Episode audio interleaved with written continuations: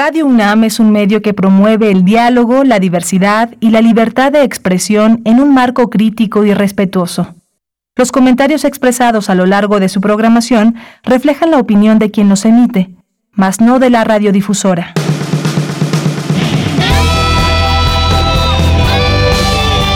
Prisma RU.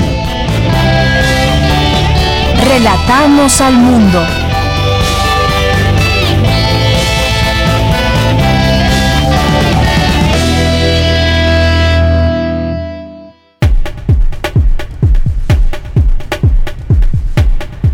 Muy buenas tardes, muchas gracias por acompañarnos aquí en Prisma RU. Comenzamos esta emisión informativa de este día miércoles 13 de octubre del año 2021.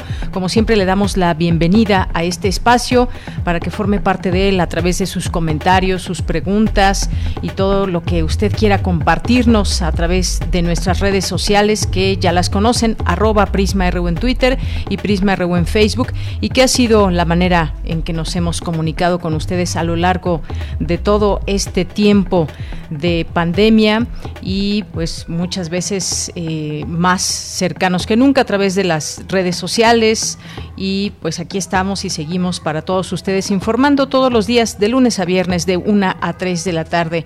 Hoy vamos a seguir platicando de la reforma eléctrica.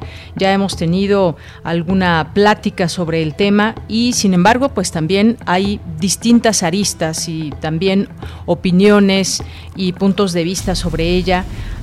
analizando, pues eh, siempre es importante encontrar qué hay de qué hay de positivo o negativo en esta reforma y aquí le damos voz a los especialistas que en esta ocasión vamos a platicar con el consultor, analista y especialista en temas de energía, eh, Edgar Ocampo Telles. Estará aquí con nosotros para hablar de ese tema y traeremos preguntas también sobre, hay algunas organizaciones que se están pronunciando en contra, dedicadas al medio ambiente y también ponen el punto eh, eh, sobre, la, sobre la I en el tema de del medio ambiente, cómo podría impactar esta reforma eléctrica en el tema del medio ambiente. Analizaremos estas eh, cuestiones con Edgar Ocampo Telles y vamos a platicar también sobre, sobre esta pastilla contra COVID-19 del laboratorio Merck que ya hace unas semanas daba cuenta de que pues estaba a punto de salir al mercado y hay nuevas informaciones, cómo funciona esta pastilla, por qué tendría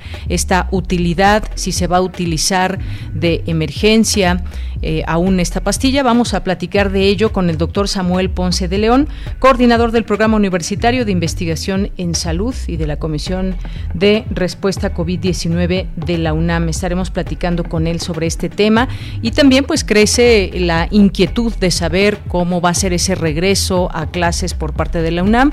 Ya ha habido regresos, eh, regresos parciales en toda nuestra universidad y también conversaremos con él sobre este tema.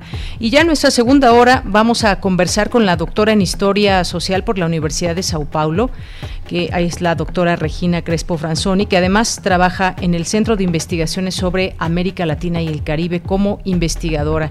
Y ella nos puede dar muy bien un panorama de lo que sucede en Brasil. Las últimas protestas, las últimas semanas han tenido protestas en distintas ciudades de Brasil. Están prácticamente a un año de sus elecciones y varias cosas comienzan a moverse, ha resultado ser que el expresidente Luis Ignacio Lula da Silva también figura en este escenario político y vamos a platicar con ella sobre la eh, actualidad en Brasil en cuanto a política, en cuanto a la efervescencia social y no podemos dejar de lado la efervescencia y este tema que tiene que ver con la COVID-19. Hoy es miércoles, miércoles de ciencia con Dulce García, sustenta con Daniel Olivares, tendremos por supuesto y como todos los días aquí la información de nuestra universidad, información nacional, cultural, e internacional. Quédese con nosotros aquí en Prisma RU. Saludos allá en cabina a Arturo González en los controles técnicos, a mi compañero Rodrigo Aguilar en la producción, en la asistencia de producción, Denis Licea y aquí en los micrófonos le saluda Deyanira Morán y también pues a nombre de todo el equipo que hace posible Prisma RU todos los días. Así que desde aquí relatamos al mundo. Relatamos al mundo. Relatamos al mundo. Bien, pues en resumen, y le mando un saludo a Coco Montes que está en los controles técnicos. Bueno, en resumen, en la información universitaria, la historiadora de arte Angélica Rocío Velázquez Guadarrama toma posesión como directora del Instituto de Investigaciones Estéticas de la UNAM para el periodo 2021-2025. Hoy es el Día Internacional para la Reducción de Riesgo de Desastres 2021 y en este marco académicos reflexionan sobre la investigación de riesgo socioambiental en la UNAM. Especialistas del Centro de Investigaciones sobre América del Norte de la UNAM analizan en conferencia el entendimiento bicentenario, la nueva visión de alianza entre México y Estados Unidos lanzan la primera consulta universitaria para personas LGBTIQ en la UNAM. Garantizará derechos humanos a partir de políticas institucionales específicas. En la información nacional, el canciller Marcelo Ebrard informó que la apertura de la frontera con Estados Unidos será a principios de noviembre. Escuchemos. Los primeros días de noviembre ellos van a determinar la fecha exacta, la daremos a conocer en cuanto la conozcamos, pero es iniciando noviembre, ya muy cerca. Se van a reanudar las actividades, quiere decir esto, se van a permitir los viajes terrestres y, y aéreos a Estados Unidos para las personas que están vacunadas. La base de la movilidad global va a ser la vacunación. Pues ya entramos ahorita en una fase en donde tenemos que ver los tipos de certificados que, México tiene. Eh, hay muchas preguntas, diferentes tipos de universos de personas. Eh, Estados Unidos admite las vacunas, que también creo que es algo muy relevante que debo subrayar.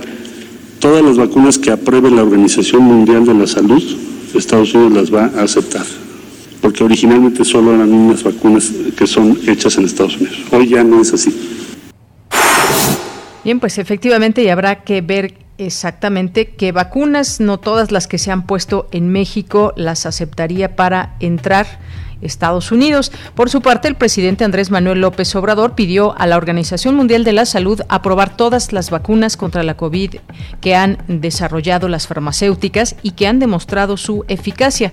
Además, le instó a actuar sin tendencias políticas e ideológicas.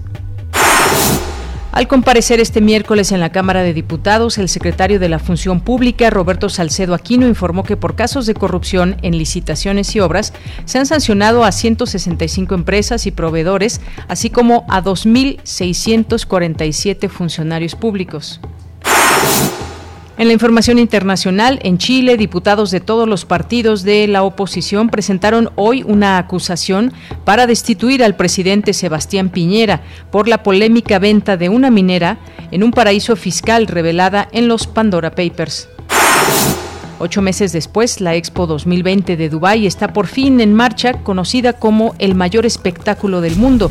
La ciudad de Dubái acogerá a unos 25 millones de visitantes durante 182 días.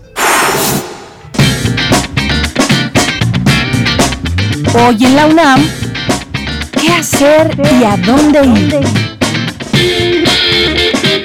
Si te gusta la historia o deseas aprender más acerca de ella, te recomendamos el ciclo Historias de la Conquista, la formación de la Nueva España donde podrás encontrar información de los sucesos más importantes de la historia de México de la mano de la doctora Clementina Batok. Este material lo podrás encontrar en el sitio oficial descargacultura.unam.mx. ¿Sabías que en 1981 se identificó el primer caso de VIH y desde entonces no se ha concretado el desarrollo de una vacuna? 40 años después, la esperanza revive. Una vacuna contra este virus se prueba en México y 8 países. Para conocer más detalles de este avance científico, te recomendamos el reportaje Una vacuna contra el VIH se prueba en México. Investigación realizada por el equipo de Corriente Alterna, Unidad de Investigaciones Periodísticas de Cultura UNAM. Visita el sitio corrientealterna.unam.mx. Si eres estudiante de la UNAM o del sistema incorporado, participa en el concurso universitario Caracterízate en una Catrina, que forma parte de las actividades de la Mega Ofrenda Virtual 2021. Tienes hasta el próximo 20 de octubre para mandar tu video. Consulta las bases en el sitio oficial megaofrenda.unam.mx. Y recuerda, si utilizamos cubrebocas, nos cuidamos todos.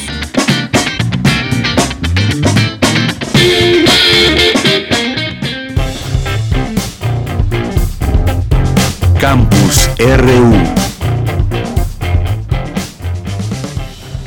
Bien, entramos a nuestro campus universitario en este día. Hoy comenzamos con Cindy Pérez Ramírez que nos tiene la siguiente información. Consulta universitaria para personas LGBTIQ en la UNAM garantizará derechos humanos a partir de políticas institucionales específicas. Cuéntanos, Cindy. Muy buenas tardes. Muy buenas tardes, de Yanira y auditorio que está escuchando Prisma RU con el fin de hacer visibles las necesidades y retos de la comunidad de la disidencia sexogenérica se lanzó la primera consulta universitaria para personas LGBTTIQ en la UNAM. Rubén Hernández Duarte, responsable de la Dirección de Inclusión y Prácticas Comunitarias de la Coordinación para la Igualdad de Género de esta Casa de Estudios, señaló que el ejercicio garantizará los derechos humanos y universitarios, puesto que viven formas específicas de discriminación hacia sus existencias. A cualquier persona que se reconozca como parte de las diversidades y disidencias sexogenéricas en la UNAM. El ejercicio es una oportunidad que pueden aprovechar estudiantes de bachillerato, licenciatura y posgrado, el personal académico de cualquier nombramiento y para el personal administrativo también de cualquier nombramiento, sea cualquiera que sea, a título eh, personal y pueden tener eh, confianza de que no vamos a utilizar los datos para ningún fin, es completamente anónima. Si bien ustedes se van a dar cuenta que al momento de ingresar a la plataforma se va a solicitar su número de cuenta o su RFC, este es solo un proceso de autentificación para asegurar que solo personas de la comunidad universitaria respondan. ¿Qué se pregunta en la consulta? Básicamente cuatro cosas, nuestras formas de diversidad y disidencia sexogenérica, nuestras experiencias como personas LGBT más en la, en la UNAM, diferentes formas de discriminación y de violencia que posiblemente hayamos vivido en la universidad y algunas preguntas de índole sociodemográfica para poder interpretar los resultados. Por su parte, Joshua Valderas, de la Alianza Intercolectiva LGBTIQ+, de la UNAM, reconoció el logro de este ejercicio universitario inclusivo. Tantos recuerdos, inclusive desde las organizaciones estudiantiles, que en muchas ocasiones no encontramos puertas abiertas, pero que eso no ha quitado como es esta fuerza, ¿no? Para justo seguirnos organizando. Mi nombre es Joshua, coordino Universidad UNAM, colectiva eh, interdisciplinaria de diversidad sexual ya bastante longeva aquí en la UNAM, 15 años cumplimos recientemente, y pues hemos estado organizando justamente espacios. Nuestra labor es justamente estar en contacto cara a cara con nuestras pares, con nuestras juventudes, con las mismas disidencias y diversidades. Esta cara que está aquí el día de hoy trae atrás pues un gran empuje de varias generaciones de personas LGBT que han pasado por la UNAM y no pudieron ver eh, concluidos este tipo de trabajos que en este momento se está aperturando en la UNAM. Deyanira, la plataforma de la primera consulta universitaria para personas LGBTTIQ en la UNAM estará abierta hasta el 30 de noviembre de 2021. Esta es la información que tenemos. Bien, Cindy, muchas gracias. Gracias por la información. Buenas tardes. Muy buenas tardes. Bien, nos vamos ahora con nuestra compañera Cristina Godínez. Académicos reflexionan sobre la investigación de riesgo socioambiental en la UNAM. Adelante, Cristina. Buenas tardes, Deyanira. Un saludo para ti y para el auditorio de Prisma RU. En el marco de la conmemoración del Día Internacional para la Reducción de Riesgo de Desastres, el Seminario Universitario de Riesgos Socioambientales, SURSA, organizó una serie de actividades académicas para reflexionar sobre el tema. Manuel Suárez Lastra, director del Instituto de Geografía, comentó que los riesgos no son una cuestión unidisciplinaria. Se pueden ver desde perspectivas multidisciplinarias, interdisciplinarias, y es necesario juntar precisamente a quienes ven toda la parte de riesgos, desde la parte que, física, la parte social, la parte cultural, la parte económica, es decir, hay un sinfín de perspectivas eh, sobre los riesgos es importante verlos de manera interdisciplinaria. Por otra parte, en la mesa de diálogo sobre la investigación de riesgos socioambientales en la UNAM, Nacheli Ruiz del Sursa se refirió a los retos que enfrentan como académicos de la universidad. Es que toda esta investigación innovadora en áreas distintas, cuyo eje rector es precisamente el conocimiento sobre el riesgo, pues precisamente pueda generar las respuestas interdisciplinarias a los grandes retos que nos impone la realidad de México. Y ello requiere visibilizar y generar espacios de diálogo, intercambio y aprendizaje mutuo entre las diferentes áreas de conocimiento. Uriel Lee Alardín, coordinador de la investigación científica, dijo que se debe considerar para qué y por qué necesitamos tener la información para la gestión de riesgos. Esto implica inmediatamente una necesidad de conocimiento de ciencia básica en términos de líneas base y contexto a partir del cual uno puede decidir si la situación está cambiando y va a haber un riesgo o no. Sin ese antecedente es imposible determinar de manera realista y con un mínimo de incertidumbre cuantitativa si hay un riesgo que se está presentando o no. Así que el contexto es imprescindible para tomar estas decisiones. En tanto, Lucía Capra, directora del Centro de Geociencias, señaló que en la actualidad se está haciendo un esfuerzo conjunto para identificar puntos de contacto y establecer redes. En el análisis preliminar se ve, por ejemplo, que en el subsistema hay varios grupos de diferentes entidades que trabajan en estos principales sistemas naturales, una alteración que puede representar una amenaza para la población, como los sistemas atmosféricos, los sistemas costeros, la biodiversidad, ciencia forestal, agronomía, sustentabilidad y peligros naturales. Entonces, hay muchísimo esfuerzo, proyectos multidisciplinarios, inclusive con colaboración internacional, para abordar investigaciones en esos temas. En su turno, Rosa María Ramírez Zamora, directora del Instituto de Ingeniería, expresó que al ser una población muy grande, no se cuenta con un censo para conocer qué está haciendo cada quien en cada sector.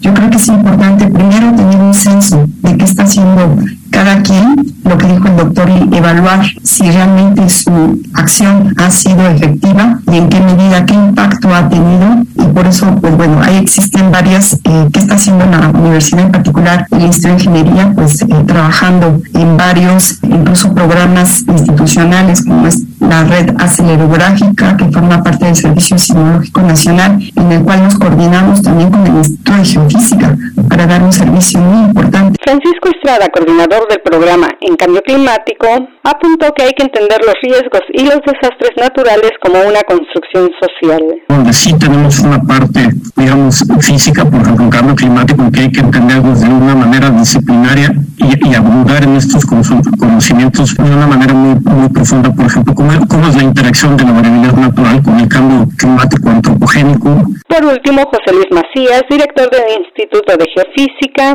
expuso que sus estudios están centrados en conocer los fenómenos y su tipo de peligro. Para determinar su origen, sus causas y comprender su evolución futura. En general, estos conocimientos pues, se plasman en mapas de peligro de diferente naturaleza, que muestran especialmente las zonas de posible afectación de los fenómenos naturales. Eh, varias de las dependencias trabajamos con autores de protección civil. Por ejemplo, en la UNAM hemos estado trabajando muy de cerca en conocer el riesgo, la gestión del riesgo, con eh, de protección civil en Centro Nacional de Prevención de Desastres y cómo transmitir ese conocimiento hacia la población. De Yanira, las mesas de este seminario continuarán mañana. Este es mi reporte. Buenas tardes. Gracias, gracias Cristina Godínez. Nos vamos ahora con mi compañera Virginia Sánchez. Angélica Rocío Velázquez Guadarrama es la nueva directora del Instituto de Investigaciones Estéticas de la UNAM. Adelante Vicky, muy buenas tardes. Hola, ¿qué tal, Deya? Muy buenas tardes a ti y al auditorio de Prisma RU. En compañía de directores de, y directoras de diversos institutos, centros y otras entidades universitarias, así como de profesores eméritos, decanos e investigadores de la comunidad, en una ceremonia híbrida se llevó a cabo la toma de posesión Angélica Rocío Velázquez Guadarrama como directora del Instituto de Investigaciones Estéticas de la UNAM para el periodo 2021-2025. Durante el evento, la coordinadora de Humanidades, Guadalupe Valencia, tras reconocer la interesante e importante jornada de auscultación, dio lectura al oficio de designación. Por su parte, Angélica Rocío Velázquez Guadarrama dijo es un privilegio servir a su comunidad. Escuchen. Estoy muy emocionada, es realmente un privilegio poder servir a mi comunidad durante estos próximos cuatro años. Pondré todo mi esfuerzo, todas mis capacidades para volver a unirnos y a curar un poco las heridas que nos han dejado los sucesos pues del último año, las pérdidas y creo que juntos vamos a poder hacer muchas cosas y estoy a disposición de todos para trabajar por todos y por todas en la comunidad. Eh, la nueva directora del Instituto de Investigaciones Estéticas, Angélica Rocío Velázquez Guadarrama, es licenciada, maestra y doctora en Historia del Arte. Cuenta con una especialidad en estudios de la mujer por el Colegio de México. Es investigadora titular B de tiempo completo, posee el nivel PRI D y forma parte del Sistema Nacional de Investigadores en el nivel 1. Es autora de varios libros, explora temas como la identidad de imaginarios nacionales, la relación arte-política, las representaciones femeninas y la producción artística de las mujeres. Entre sus líneas de investigación se encuentran la historia del arte y estudios de género, mujeres artistas, arte del siglo XXI, escultura pública y monumentos. Ha coordinado el Seminario de Investigación Arte, Arquitectura y Cultura Visual del siglo XIX, el profesor en el área de arte moderno en el posgrado en Historia del Arte y en el Colegio de Historia de la Facultad de Filosofía y Letras. Ha curado diversas exposiciones, participado en cuerpos colegiados y en 2012 fue merecedora de la Cátedra de Estudios Mexicanos del Instituto Multidisciplinario de Estudios sobre las Américas en Toulouse de la Universidad de Toulouse, Francia. Bueno, pues es un poco del currículum de la nueva directora del Instituto de Investigaciones Estéticas para el periodo 2021-2025, Angélica Rocío Velázquez Guadarrama. De ella, este es el reporte. Vicky, muchas gracias y muy buenas tardes. Buenas tardes. Continuamos. Porque tu opinión es importante, síguenos en nuestras redes sociales, en Facebook como Prisma RU y en Twitter como arroba PrismaRU. Una de la tarde con 23 minutos y vamos a pasar ahora a este tema que tiene que ver con la reforma eléctrica, cuáles son sus objetivos y cómo cambiaría, digamos, el escenario de lo que se tiene en este sentido. Como sabemos, en el sexenio pasado se aprobó una reforma energética también con objetivos muy puntuales y que se ha estado desarrollando desde que se aprobó y hasta la fecha. Ahora hay un viraje y hay una propuesta, hay una propuesta por parte del Ejecutivo Federal acerca de esta, eh, este ámbito. La reforma eléctrica debe colocar a los derechos humanos, dicen algunas de ONGs, ONGs que están atentas a cómo se está planteando esta reforma, dicen que tiene que ver con derechos humanos, bienestar de las personas, cuidado del ambiente, el combate al cambio climático y pues cuestionan um, de alguna manera las implicaciones que puede tener esta reforma eléctrica. Pero también, también hay voces que señalan que esto puede ser positivo para México en varios sentidos, como el caso de los, de los precios de la energía eléctrica y más. Así que hoy vamos a platicar, para seguir entendiendo la reforma eléctrica, vamos a platicar con el doctor Edgar, Edgar Ocampo Telles, que es consultor, analista y especialista en temas de energía, a quien hemos invitado hoy para hablar de este tema aquí en Prisma RU de Radio UNAM. ¿Qué tal, Edgar Ocampo Telles? Muy buenas tardes. ¿Qué tal, Yanira? Es un honor y un placer estar en tu programa y con tu auditorio. Muchas gracias. Me gustaría que nos platique, eh, pues, algunos de los de los puntos, sobre todo, que se están destacando y vamos a ir poco a poco en estos eh, temas que se destacan en cuanto a críticas hacia la reforma eléctrica. Pero antes de ello, me gustaría que nos dé su punto de vista luego de conocer también ya esta esta propuesta que se manda desde la presidencia. Sí, Deyanira, hay que tener claro cuál es el objetivo fundamental de la reforma eléctrica del presidente Andrés Manuel López Obrador. Y básicamente se trata de acabar con el mercado opaco o poco transparente de los permisos de autoabasto.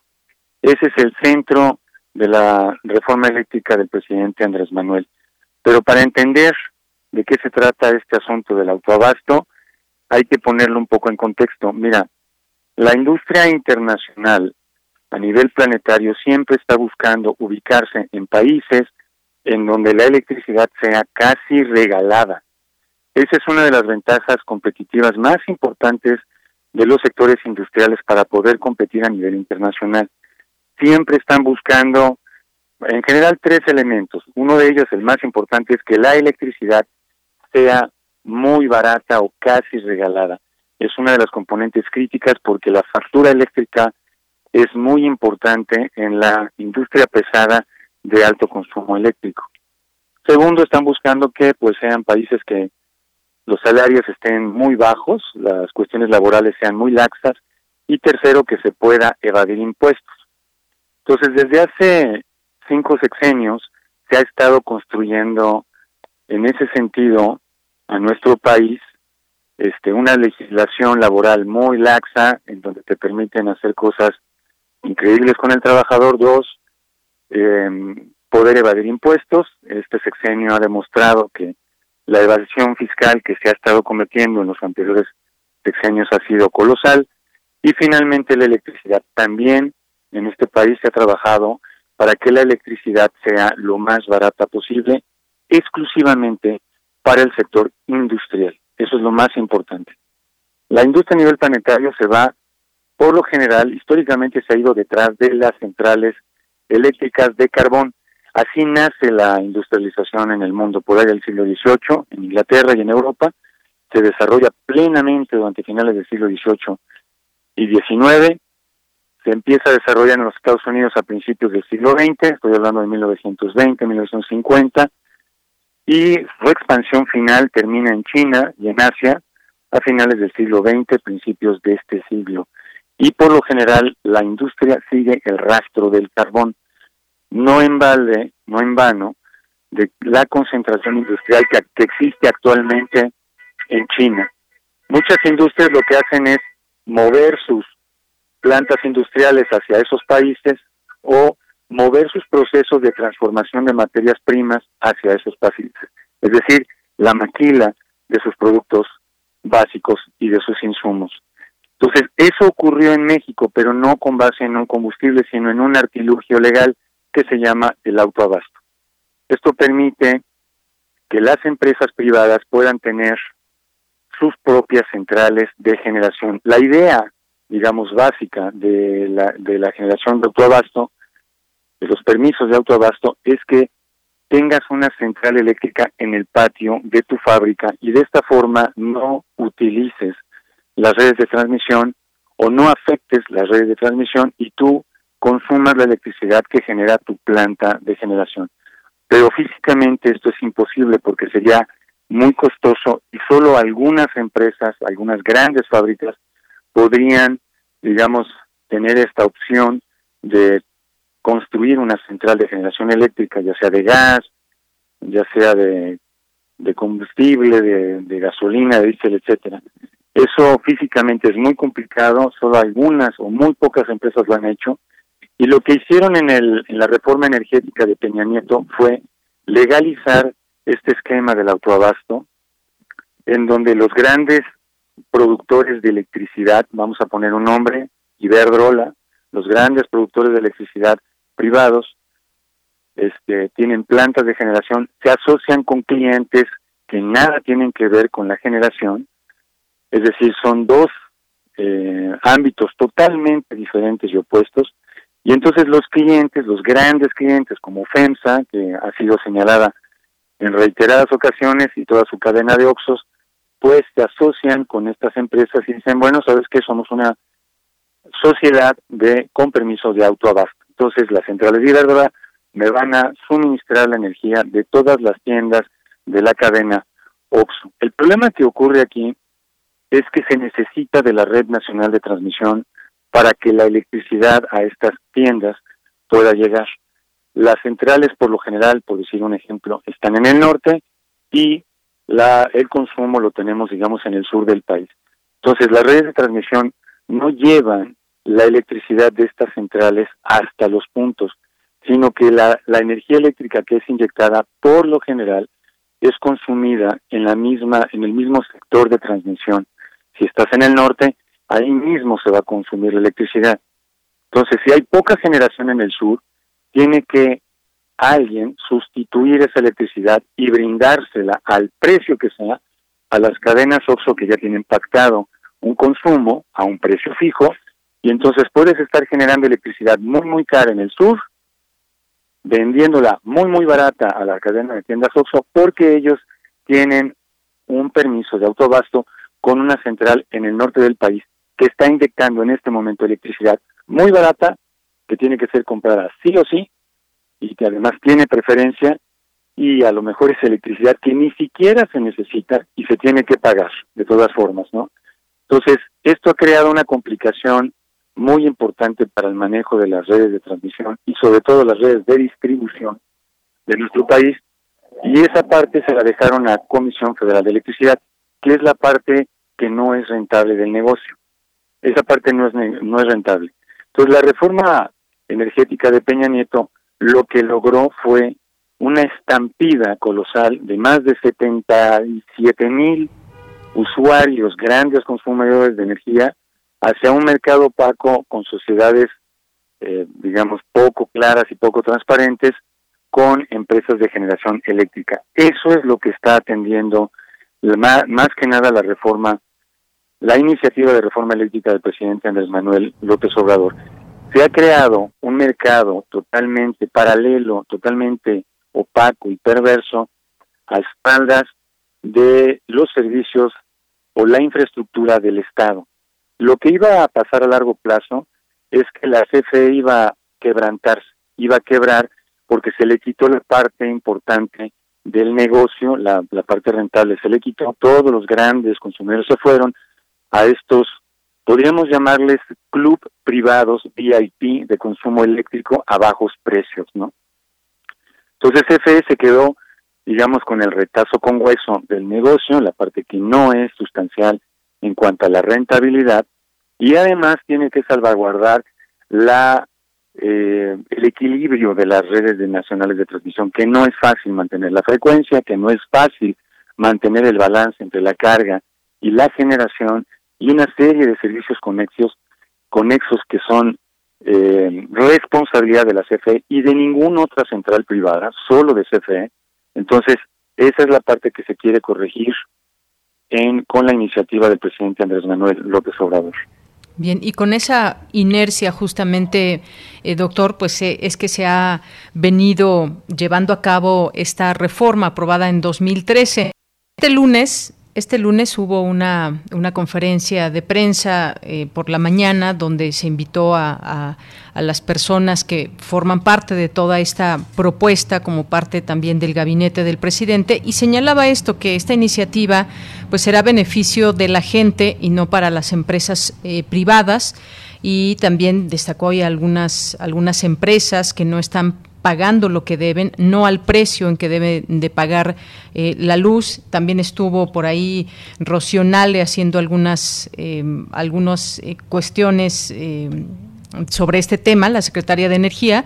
Ella, por ejemplo, habló de la iniciativa enviada por el presidente eh, que plantea que las subsidiarias que se crearon en 2013, en tiempos de Peña Nieto, como resultado de la reforma energética, se integren a la Comisión Federal de Electricidad para que ésta sea una sola empresa.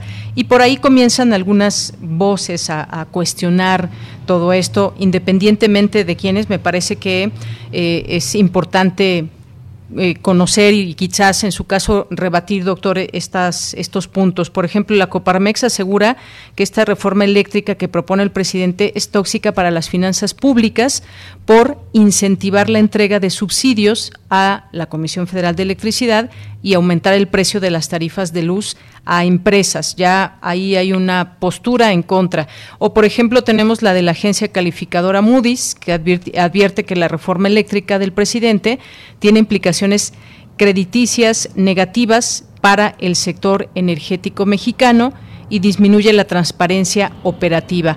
Este es otro tema, la transparencia. ¿Qué, ¿Qué, respondería a estas dos posturas en torno a la reforma eléctrica? Yo regreso al mismo tema. Todo gira, todo gira alrededor de defender y mantener los permisos de autoabasto o revisarlos y suspender aquellos que no son legales.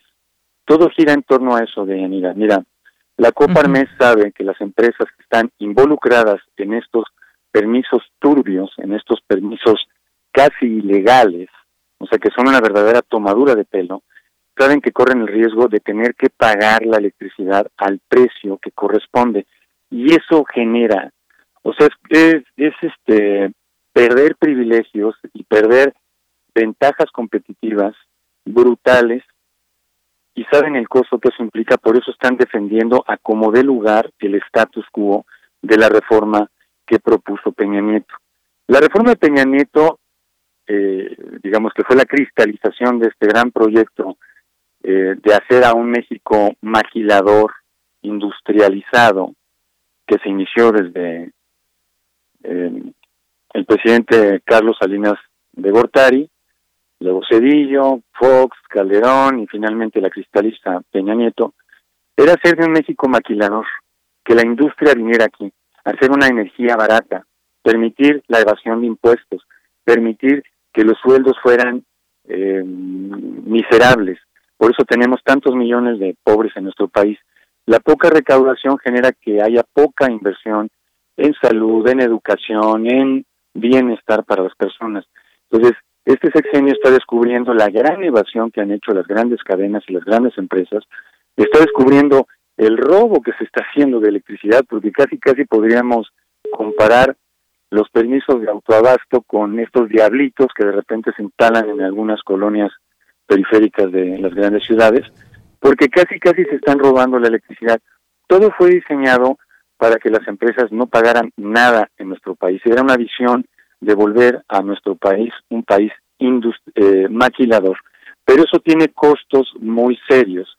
Tiene costos ambientales porque la industria hace lo que se le da la gana, tiene costos sociales porque no se pagan los sueldos justos, tiene costos, digamos, públicos porque no se está recaudando para poder eh, hacer la construcción de toda la, toda la infraestructura social como son hospitales, escuelas, etcétera. Para eso se preparó a México. Y lo que está planteando la, reforma eléctrica es corregir la parte de la energía, de la energía eléctrica, es decir, que se pague lo justo, que de esa forma se retribuya a quien es encargado de toda la infraestructura eléctrica en nuestro país, en este caso es la Comisión Federal de Electricidad, porque si seguimos así, Nina, lo que va a pasar es que CFE va a quebrar y va a tener que ser el Estado, a través de los impuestos de todos los mexicanos, de ti, de mí, de todos los que pagamos impuestos, que se rescaten la infraestructura que sirve a las grandes empresas, es decir, es poner al Estado a servicio de las grandes empresas. Esa es la visión que se tenía en el sexenio eh, los pasados sexenios y que la reforma de Peña Nieto cristalizó. Lo que intentan hacer ahora en este sexenio es corregir todos esos errores, corregir todo eso que nos lleva a un colapso de quien mantiene la infraestructura, porque a la iniciativa privada le, le importa muy poco la gente. Voy a poner el, caso de Texas para que tengan una idea. La reforma eléctrica, la reforma energética de Peña Nieto fue vendida porque se iba a abrir el al libre mercado el sector eléctrico mexicano. Entonces, la libre competencia permite abaratar los precios, ¿no? Nos abarata los precios. Pero eso solo ocurre en momentos ideales, en momentos muy específicos, pero cuando hay problemas, el mercado se vuelve cruel y sanguinario. Y el ejemplo está ocurriendo en este momento en Europa, pero quiero ponerte el ejemplo de Texas. En Texas, en febrero hubo una helada, se congelaron las instalaciones de gas, no hubo suministro suficiente de gas y el gas pasó, el gas natural pasó de 3 dólares el millón de BTUs a más de mil dólares el millón de BTUs. Entonces, la, imagínate que vas a comprar un pan que cuesta 3 pesos una concha, vas a la panera, cuesta 3 pesos y al día siguiente cuesta mil pesos.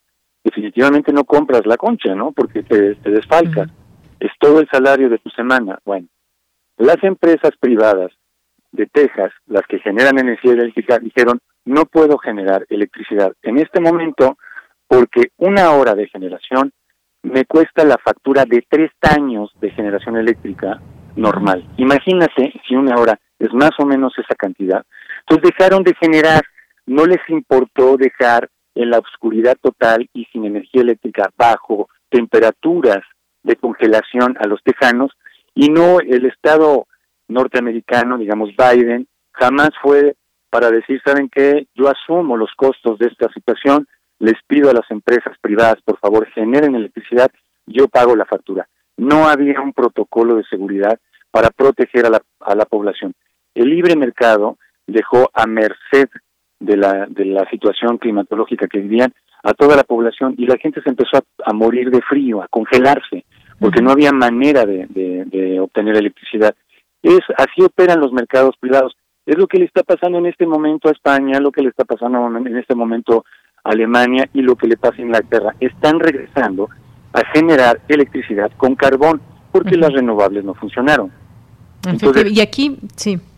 Sí, doctor, rápidamente, eh, ya se nos va acabando el tiempo. Aquí usted pone eh, el tema también al que quiero pasar, que es el del medio ambiente, porque también ya surgieron estas voces de distintas organizaciones. Está Greenpeace, está la Iniciativa Climática de México, el CEMDA, que es el Centro Mexicano de Derecho Ambiental, entre otras organizaciones, a saltar por el tema de del medio ambiente y en este marco del eh, enmarcándolo en el cambio con el cambio climático porque hablan de pues hacia dónde nos lleva esta reforma eléctrica en el tema del medio ambiente y el uso de energías limpias. También todo un tema eh, que se puede desarrollar y podemos hablar en otro momento de ello pero de, de instancia de primera mano cómo cómo ve este tema el medio ambiente insertado en esta reforma eléctrica eh, atender al medio ambiente nos los han querido vender. Este, de hecho, así se vendió la reforma eléctrica de Peña Nieto, la reforma energética de Peña Nieto, así se vendió con un envoltorio muy bonito que se llamaba Clima, Protección y Energías Renovables. Las energías renovables han demostrado que no funcionan bajo condiciones de perturbación.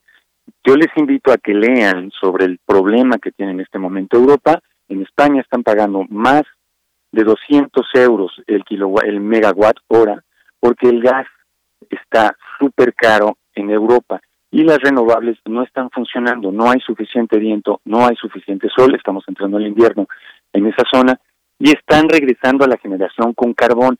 Díganle a Greenpeace y a los cuates de iniciativa climática y a los de SEMPA, no sé cómo dijiste, que vayan a ver, los de Senda, que vayan a ver lo que está pasando en Europa y se van a dar cuenta que es una tomadura de pelo. Iniciativa Climática es una empresa que está al servicio de las grandes empresas renovables como Iberdrola, Gamesa, este, todas las grandes empresas renovables son financiados por ellos, entonces no nos hagamos. Ellos son agentes, promotores de venta de turbinas eólicas y de paneles solares. Eso no funcionó y no está funcionando en este momento en Europa. Alemania está funcionando con su parque de carboeléctricas, están quemando carbón en Alemania para hacerle frente a todo el problema del encarecimiento del gas en Europa. Bien, pues estos ejemplos que usted acaba de dar, muy importantes tomarlos, tomarlos en cuenta, qué está pasando en esos países europeos y cómo están enfrentando esta situación. Pues se nos acaba el tiempo, eh, maestro, a mí me gustaría pues que dejáramos la oportunidad de poder charlar más adelante sobre este tema, del cual se seguirá hablando porque hay, como vimos, distintas aristas desde donde analizar esta reforma eléctrica. Así que, por lo pronto, le agradezco estos minutos aquí en Prisma RU de Radio UNAM. Muchísimas gracias, Daniela. Un placer estar en tu programa. Igualmente, un abrazo. Hasta luego. Hasta luego. Edgar Ocampo Telles es consultor, analista y especialista en temas de energía. Continuamos tu opinión es importante, síguenos en nuestras redes sociales, en Facebook como Prisma RU y en Twitter como arroba PrismaRU. Bien, pues ahora vamos, vamos a, continuar con nuestro siguiente tema que tiene que ver con COVID-19. Aquí eventualmente, periódicamente, estamos platicando de los últimos acontecimientos, algunas eh, cuestiones que tienen que ver con, la ciencia, los últimos eh, artículos que también se están escribiendo en torno a este, a este tema. Y hoy queremos hablar de esta pastilla del laboratorio Merck, una pastilla pastilla que pues serviría como apoyo también para abatir esta enfermedad eh, en los primeros momentos de, de, los síntomas que se presenten por parte de las personas.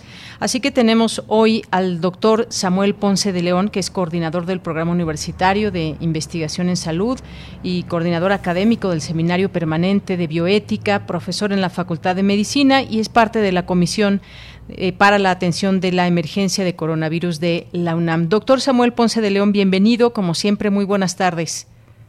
Buenas tardes, Deyanira. Mucho gusto en saludarte a ti y al auditorio. Gracias, doctor. Pues, ¿qué nos puede decir acerca de esta pastilla ahora en este escenario donde pues vamos avanzando hacia, digamos, ya una eh, normalidad eh, más acercada a lo que teníamos en 2019 todavía, con la aparición de esta pastilla que algunos la han catalogado como muy prometedora contra COVID-19? Bueno, sí, vale la pena destacar que desde luego todavía nos queda un largo camino por recorrer, pero en este escenario, a la aparición de un antiviral con las características del molnupiravir es verdaderamente, yo diría que, una magnífica noticia. Eh, básicamente porque cambia el escenario del tratamiento médico de una manera muy importante. Hasta hoy no tenemos un medicamento práctico para usar en los primeros días de evolución de la enfermedad eh, que garantice en alguna medida una evolución menos complicada. Parece ser que esto es a lo que apunta este antiviral que utilizado durante cinco días de tratamiento este, podría realmente eh, evitar complicaciones más graves. Entonces, esto en conjunto con eh, las vacunas en su eh, amplísima ya distribución, por lo menos en algunos países, eh, y con la experiencia clínica del manejo de las complicaciones, realmente modifica por completo, yo diría, el escenario si se cumplen las expectativas que apuntan los eh, el ensayo de la fase 3, que es la que de hecho todavía no se termina, pero eh, realmente los eh, resultados iniciales son muy, como tú ya decías, muy prometedores. Y, en este sentido, doctor, pues sería este primer tratamiento contra COVID administrado por, por vía oral. Efectivamente, todavía está en su última etapa. No se sabe tampoco si este, este fármaco, qué precio tendría, si sería muy caro, si se podría distribuir al por mayor. Faltan todavía algunas eh, cuestiones. Lo cierto es que, pues sí, el virus todavía nos, nos sigue arrebatando a muchas personas, a familiares. Esto no ha terminado. Pero en este sentido, podría podría ser que esta, esta pastilla eh, pues tenga esta posibilidad de apoyar en etapa temprana hasta donde sabemos la enfermedad. Sería como el primer tratamiento ya específico para COVID-19. Sí, así es. Bueno, hay otros tratamientos específicos, pero ciertamente son eh, tienen un nivel de complejidad para su administración muy alto y de hecho no tenemos algún la mayor parte de estos en México. Estamos hablando de biológicos y, de combinaciones de anticuerpos. Eh, el punto es que este sí viene a hacer una simplificación fantástica de las opciones terapéuticas. Eh, iniciado tempranamente, va a hacer que los requerimientos de hospitalización sean mucho menores y en función de eso, pues eh, evidentemente un día de hospitalización es extraordinariamente costoso. Si lo podemos evitar con algo que tenga un precio accesible la fantástico, insisto. Bien, doctor, y en este sentido, ¿cómo, ¿cómo es que funciona? ¿Qué es lo que se sabe de esta, de esta pastilla? Eh, se habla de que ocasionaría que este virus que causa el SARS-CoV-2 mute hasta autodestruirse por completo. Este es eh, un, eh, un procedimiento que haría esta pastilla y que suena pues bastante interesante. Me gustaría que nos comparta un poco sobre esto. Sí, eh, eh, la acción es sobre la replicación de los virus. Eh, recordemos que los virus se multiplican pues copiando su secuencia genética y es así como se produce cada partícula viral.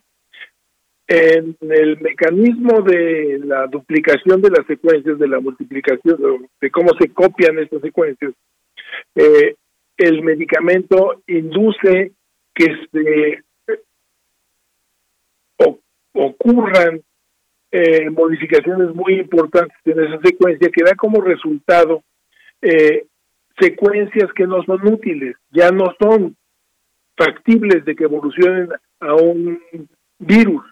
Entonces se interrumpe la producción de virus y en consecuencia se interrumpe el proceso de enfermedad en los pacientes que reciben eh, el tratamiento.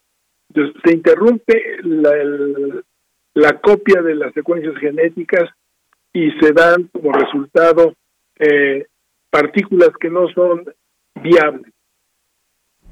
Bien, doctor, y en este sentido, eh, y cambiando un poco de, tema, pero tiene que ver con ahora con, con las vacunas, Esto, digo, finalmente esta pastilla está todavía en estas etapas finales y sabremos, pues todavía no sabemos exactamente cuándo pueda salir ya al mercado y tomarse como tratamiento. Pero ¿cómo ve este llamado del presidente que hace a la Organización Mundial de la Salud que acepte todas las vacunas que se están aplicando, pues han demostrado ser efectivas?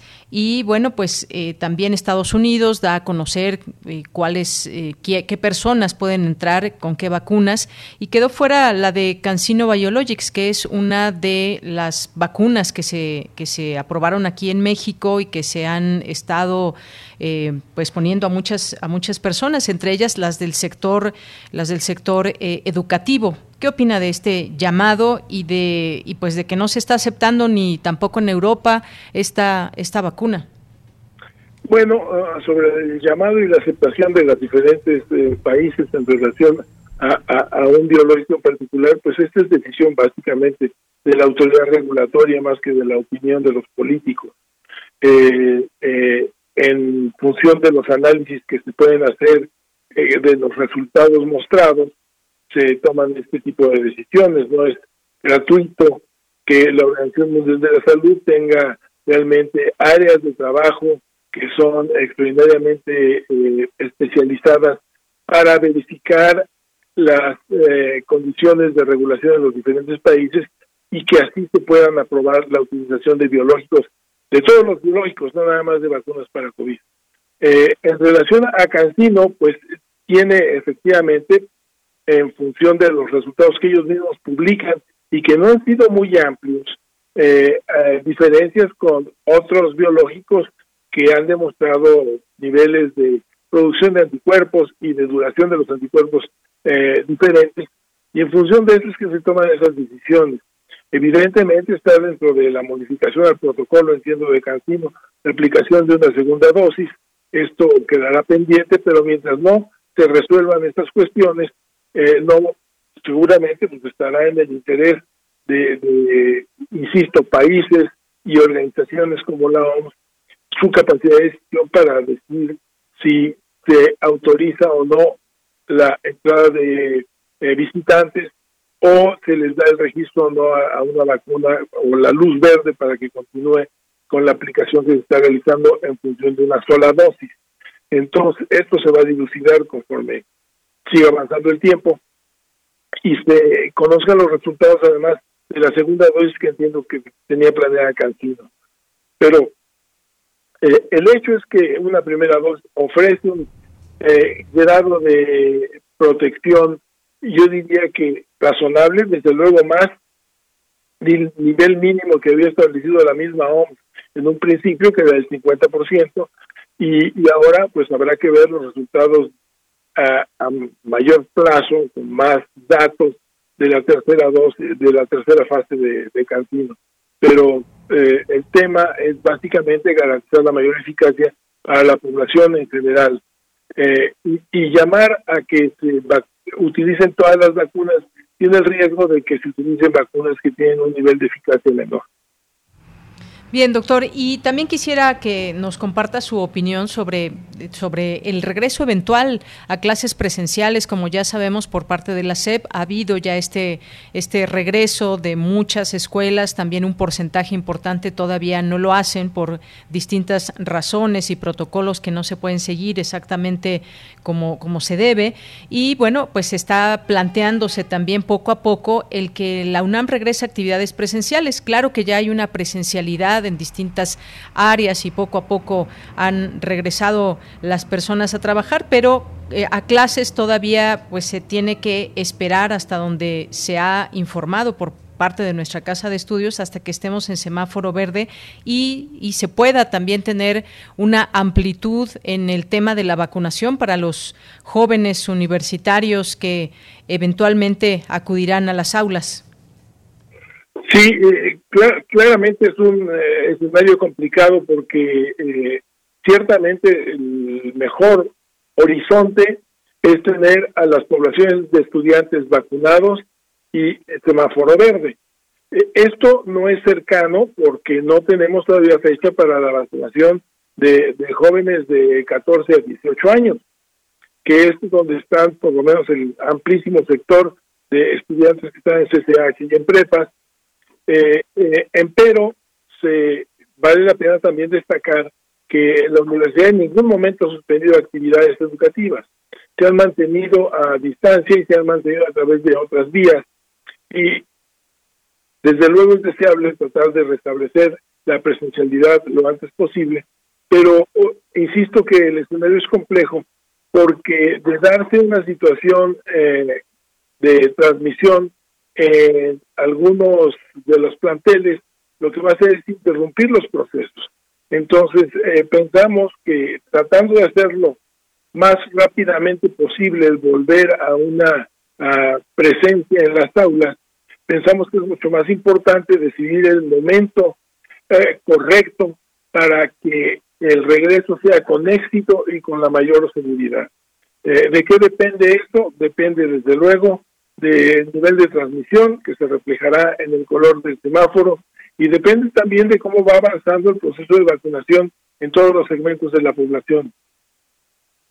Muy bien, doctor, pues le quiero agradecer estos minutos aquí en este programa desde las frecuencias de Radio UNAM en torno a estos temas últimos que también siempre es importante escuchar de voz de especialistas. Muchas gracias, doctor. Muchas gracias, Deyanira. Saludos a todos. Gracias, hasta luego, doctor.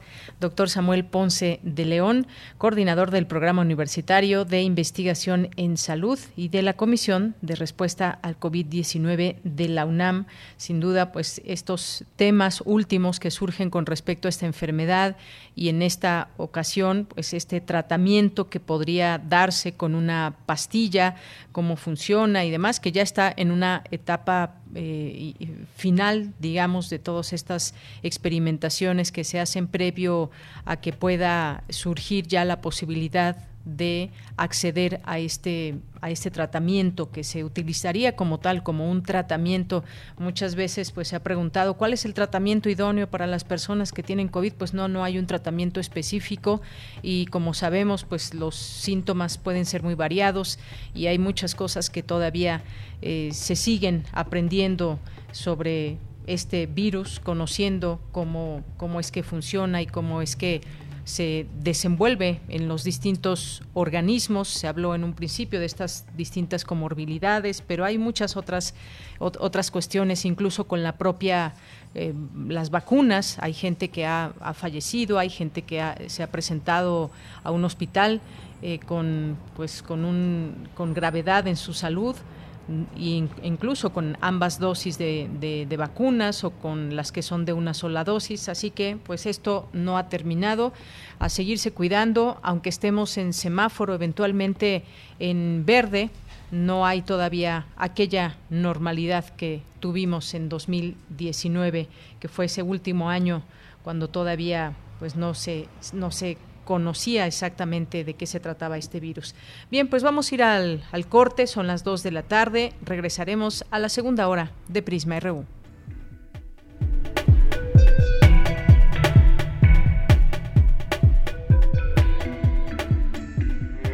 Porque tu opinión es importante, síguenos en nuestras redes sociales, en Facebook como Prisma RU y en Twitter como arroba PrismaRU.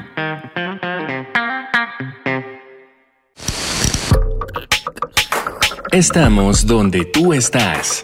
Por eso, encuéntranos como Radio UNAM en Spotify con nuestras propuestas de música para escuchar por horas y horas. Síguenos y haz clic con nosotros.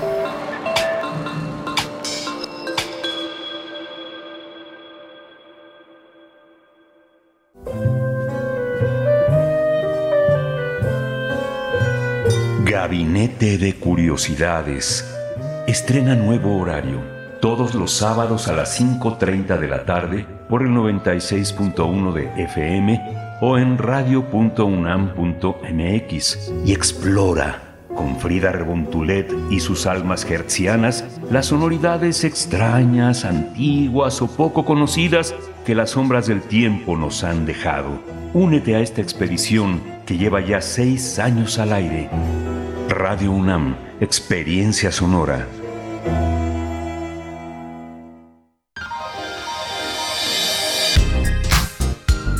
La fiesta de las ciencias y las humanidades está de vuelta. Una fiesta virtual. Del 18 al 24 de octubre. Participa y conéctate a los conversatorios, talleres, demostraciones, videos y música con participantes internacionales. Conéctate, descubre y aprende donde quiera que estés. Búscanos en redes sociales como divulgación de la ciencia UNAM. La fiesta, redescubramos las ciencias y las humanidades.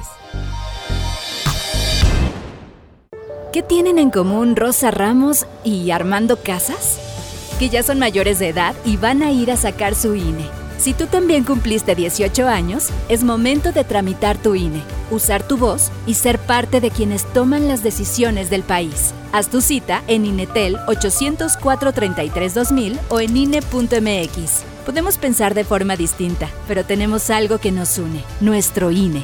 ¿Mi INE? Nos une.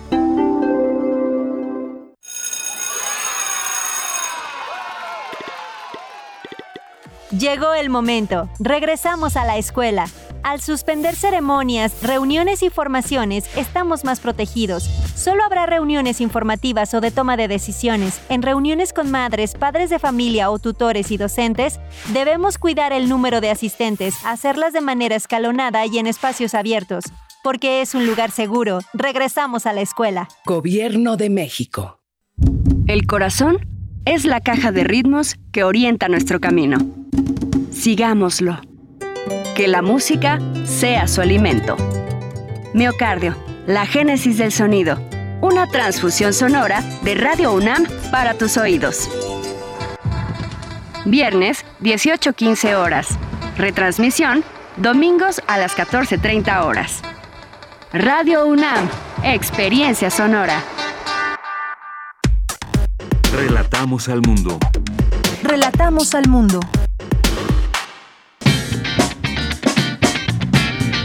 Mañana en la UNAM, ¿qué hacer y a dónde ir?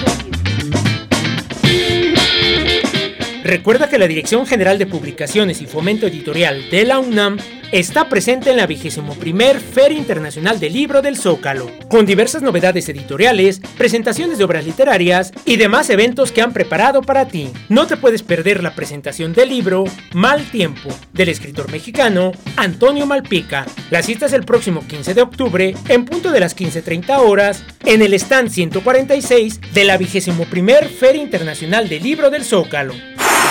No te puedes perder una emisión más de la serie Calme Cali, coproducción de Radio UNAM con el Programa Universitario de Estudios de la Diversidad Cultural y la Interculturalidad, una ventana para sumarnos a un mundo culturalmente diverso, difundiendo las lenguas originarias de México y de la lucha por su conservación en voz de sus hablantes. Mañana, jueves 14 de octubre, se hablará acerca de Yaopan, videojuego basado en la visión tlaxcalteca de la conquista y que forma parte de los eventos del programa México 500. Nos acompañarán la editora y gestora cultural Paola Morán Leiva, secretaria técnica de vinculación de Cultura UNAM, y Antonio Jaramillo Arango, doctor en estudios mesoamericanos por la UNAM. Sintoniza mañana jueves 14 de octubre, en punto de las 10 horas, nuestras frecuencias 96.1 de FM y 860 de AM. Si deseas conocer y jugar Yaopan, el videojuego basado en el lienzo de Tlaxcala de 1550, que muestra la primera versión completa de la conquista de México y que nos invita a repensar la historia, lo podrás descargar de manera gratuita en el sitio oficial mexico500.unam.mx, diagonal evento, diagonal Yaopan, un juego de la conquista. Y recuerda, Lávate las manos constantemente con agua y jabón para evitar un contagio de COVID-19. Para Prisma RU, Daniel Olivares Aranda.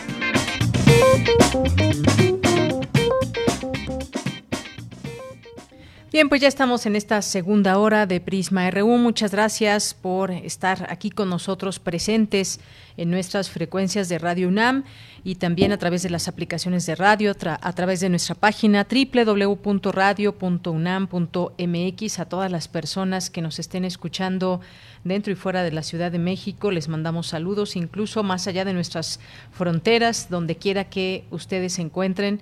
Muchos, muchos saludos desde aquí, desde la Ciudad de México. Y gracias también por sus mensajes que nos van llegando poco a poco a través de las redes sociales de Prisma RU, en el Facebook, ya saben, Prisma RU, y en nuestro Twitter para aquellos que se estén uniendo, nuevos radioescuchas. Nuestro Twitter es arroba prisma.ru. Eh, le mandamos saludos a Guerrero, a José Ramón Ramírez, a Juan Jaso López, a Eduardo Mendoza, a Mayra Elizondo, que agradezco, agradezco muchísimo tus palabras. Eh, Mayra, sí, sí, el trabajo siempre también nos, nos permite muchas posibilidades, nos cura, es una manera también de compartir con todos ustedes que son los radioescuchas. Muchas gracias, Mayra. José Ramón Ramírez también eh, nos escribe por aquí. Felicidades al doctor Ponce por su trabajo de difusión y claridad de su información. Abel Fernández, escuchándonos aquí, nos dice muchas gracias. Gracias también a Eduardo Mendoza, Jorge Morán Guzmán. Nos dice, soy ingeniero químico en economía, las ideas de Marx han muerto. En tecnología, no es posible rediseñar la generación de energía para minimizar las emisiones de, de dióxido de carbono. Inviten a personal del Centro de Producción Limpia de la ONU, ONUDI y también ubicado en el Instituto Politécnico Nacional de Zacatenco. Muchas gracias, Jorge, por esta propuesta. Rosario Durán Martínez también nos dice, los políticos en España, igual que aquí, están bien metidos. Esto es de un análisis que hicieron en RT Noticias acerca de la crisis energética en España. Muchas gracias, gracias Rosario, Rosario por compartirlo. Eh, nos dicen en España está de terror, dato de mm, Russian Television. Muchas gracias, Rosario. Refrancito también por aquí presente y atento a nuestra emisión. Mario Navarrete Real también. Eh, César Soto, que nos dice, buen miércoles, ánimo, actitud ante todos los derechos humanos están inmersos y delimitados en materia eléctrica y otras en la Constitución Política Federal. Deben armonizar las políticas gubernamentales. Muchas gracias por el comentario. También eh, Los Fus nos escribe por aquí, muchas gracias. Eh, Rosario también por la fotografía que nos comparte. Alfonso de Alba Arcos también, muchas gracias. Guerrero Mario Navarrete, decíamos. Estamos atentos a todo el informativo. Muchas gracias y gracias también por el abrazo. Eh, gracias a David Castillo, a Rebeca Vega, muchas gracias también. A Gaby Yale, escuchando Prisma RU y nos manda una foto de su radio. Muchas gracias, Gaby Yale, por compartir desde dónde sale esta, eh, esta señal que llega hasta, hasta tu casa. Muchas gracias. Rocío Magnani, también Azul Celeste, Dani Rojas, muchas gracias. Y a todos ustedes que están aquí pendientes de esta emisión. Les mandamos muchos saludos y gracias de verdad por su atención. Nos vamos a ir, nos vamos a ir ahora a la información con mi compañera Virginia Sánchez. Tiene lugar en la UNAM la conferencia Entendimiento Bicentenario, la nueva visión de la alianza entre México y Estados Unidos. En, ya está en la línea telefónica. Vicky, adelante, muy buenas tardes. Hola, ¿qué tal, Deya? Nuevamente muy buenas tardes a ti y al auditorio de Prisma RU. Para analizar el nuevo acuerdo de seguridad entre Estados Unidos y nuestro país, denominado Entendimiento Bicentenario, firmado el pasado 8 de octubre, hay que tomar en cuenta los antecedentes que se remontan a la iniciativa Mérida y pues la crítica que se ha hecho por parte de las administraciones correspondientes de que esta estrategia ya no es vigente, pues llevó al desmantelamiento, más bien planteaba el desmantelamiento de los grandes capos de la droga como pues representó la captura del Chapo Guzmán y decapitar organizaciones criminales.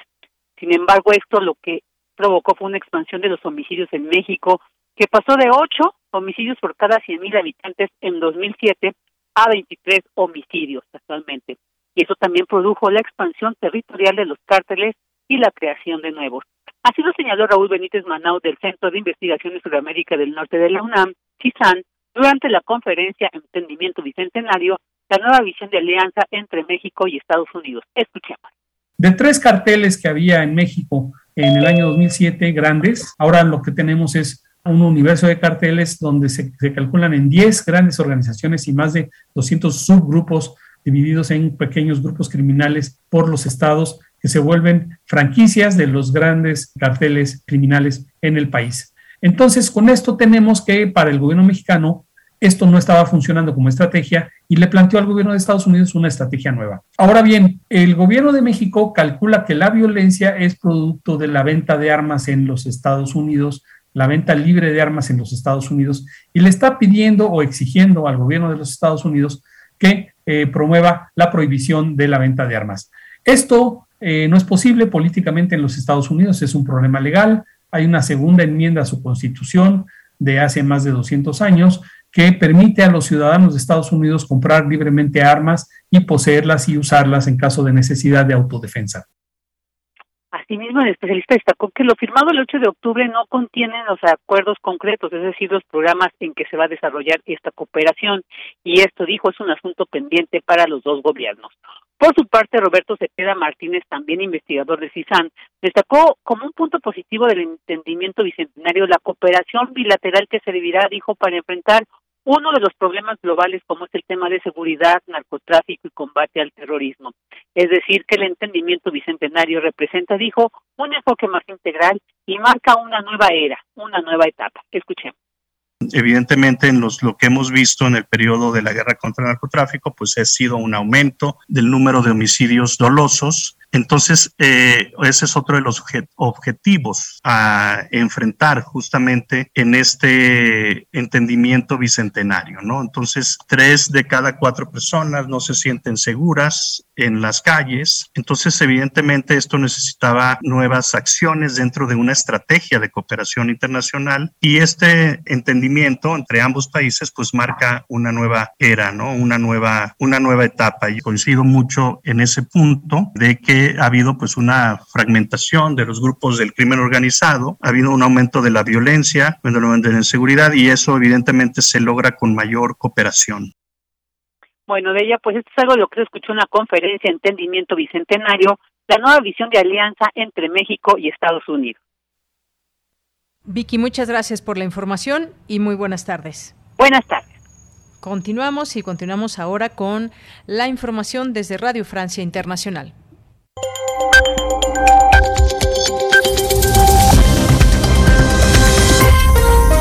Hola a todos, bienvenidos a Radio Francia Internacional en este miércoles 13 de octubre. Pilar Pérez está a cargo de la realización técnica de esta media hora de programa que comienza ya con un vistazo rápido a la actualidad internacional.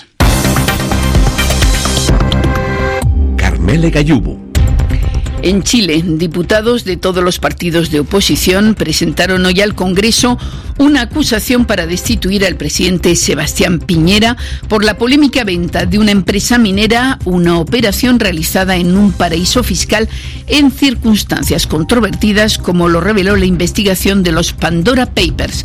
Piñera utilizó su cargo para negocios personales, dijo el diputado Tomar Hirsch al presentar la acusación, primer paso del proceso de destitución que puede durar semanas. El diputado Tomás Hirsch. Todos los antecedentes de esta acusación permiten decir que va a haber un apoyo mayoritario y esperamos también por parte de los diputados y diputadas del oficialismo para luego en el Senado completar este proceso con la destitución del presidente de la República, Sebastián Piñera.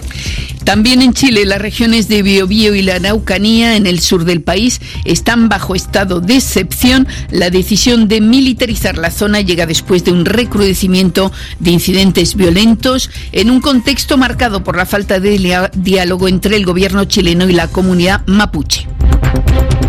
En Madrid, el excomisario de policía José Manuel Villarejo comparece a partir de hoy ante la Audiencia Nacional, la principal instancia penal española.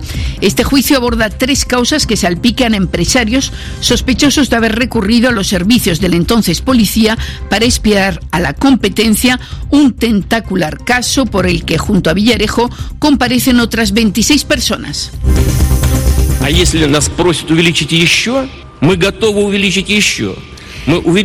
Si nos piden que aumentemos más las entregas, estamos listos para hacerlo. Declaraciones del presidente ruso Vladimir Putin hoy en respuesta a algunos países europeos que acusan a Moscú de limitar los suministros de gas mientras Europa encadena récords de precios de la energía. La Unión Europea sospecha que Rusia limita el abastecimiento en gas como medida de presión para que se apruebe un nuevo gasoducto que vía el mar Báltico transportaría el gas ruso hasta Alemania. Y los talibanes advierten a estadounidenses y europeos que mantener las sanciones económicas contra el nuevo régimen afgano puede desatar una ola de migrantes económicos, lo dijeron en un encuentro con diplomáticos occidentales en Doha. Porque tu opinión es importante, síguenos en nuestras redes sociales, en Facebook como Prisma RU y en Twitter como arroba PrismaRU. Bien, continuamos, son las 2 de la tarde con 16 minutos y vamos a estar ya en esta charla charla sobre Brasil y qué está pasando en este país sudamericano porque eh, pues ya de cara a lo que serán las elecciones para el próximo año se empiezan a definir situaciones allá en Brasil y sobre todo pues situaciones como un malestar social que ha provocado manifestaciones en distintas ciudades de Brasil. Como sabemos pues está al frente eh, de la presidencia Jair Bolsonaro que pues según las últimas encuestas que se han hecho desde Brasil pues no ocupa ya eh, pues simpatía entre mucha mucha de la población. Y hay otro elemento también importante de analizar que pues es la eh, eh, también eh, esta aparición en la política de nueva cuenta de Luis Ignacio Lula da Silva, bueno, que en realidad nunca se ha ido, eh, pese a que estuvo encarcelado, y también es una de las posibilidades que hay. Sin embargo, algunas de estas protestas pues han dicho que ni Bolsonaro ni Lula, y qué está pasando allá, cuál es esa efervescencia que hay social y que siempre nos gusta atender como, como fenómeno sociológico. Y para hablar de este tema ya está en la línea telefónica la doctora Regina Crespo Franzoni, que es doctora en Historia Social por la Universidad de Sao Paulo y es investigadora del Centro de Investigaciones sobre América Latina y el Caribe, el CIALC. Doctora, bienvenida a este espacio. Muy buenas tardes. Buenas tardes, Janira. Siempre es un gusto estar con ustedes y con el auditorio. Gracias.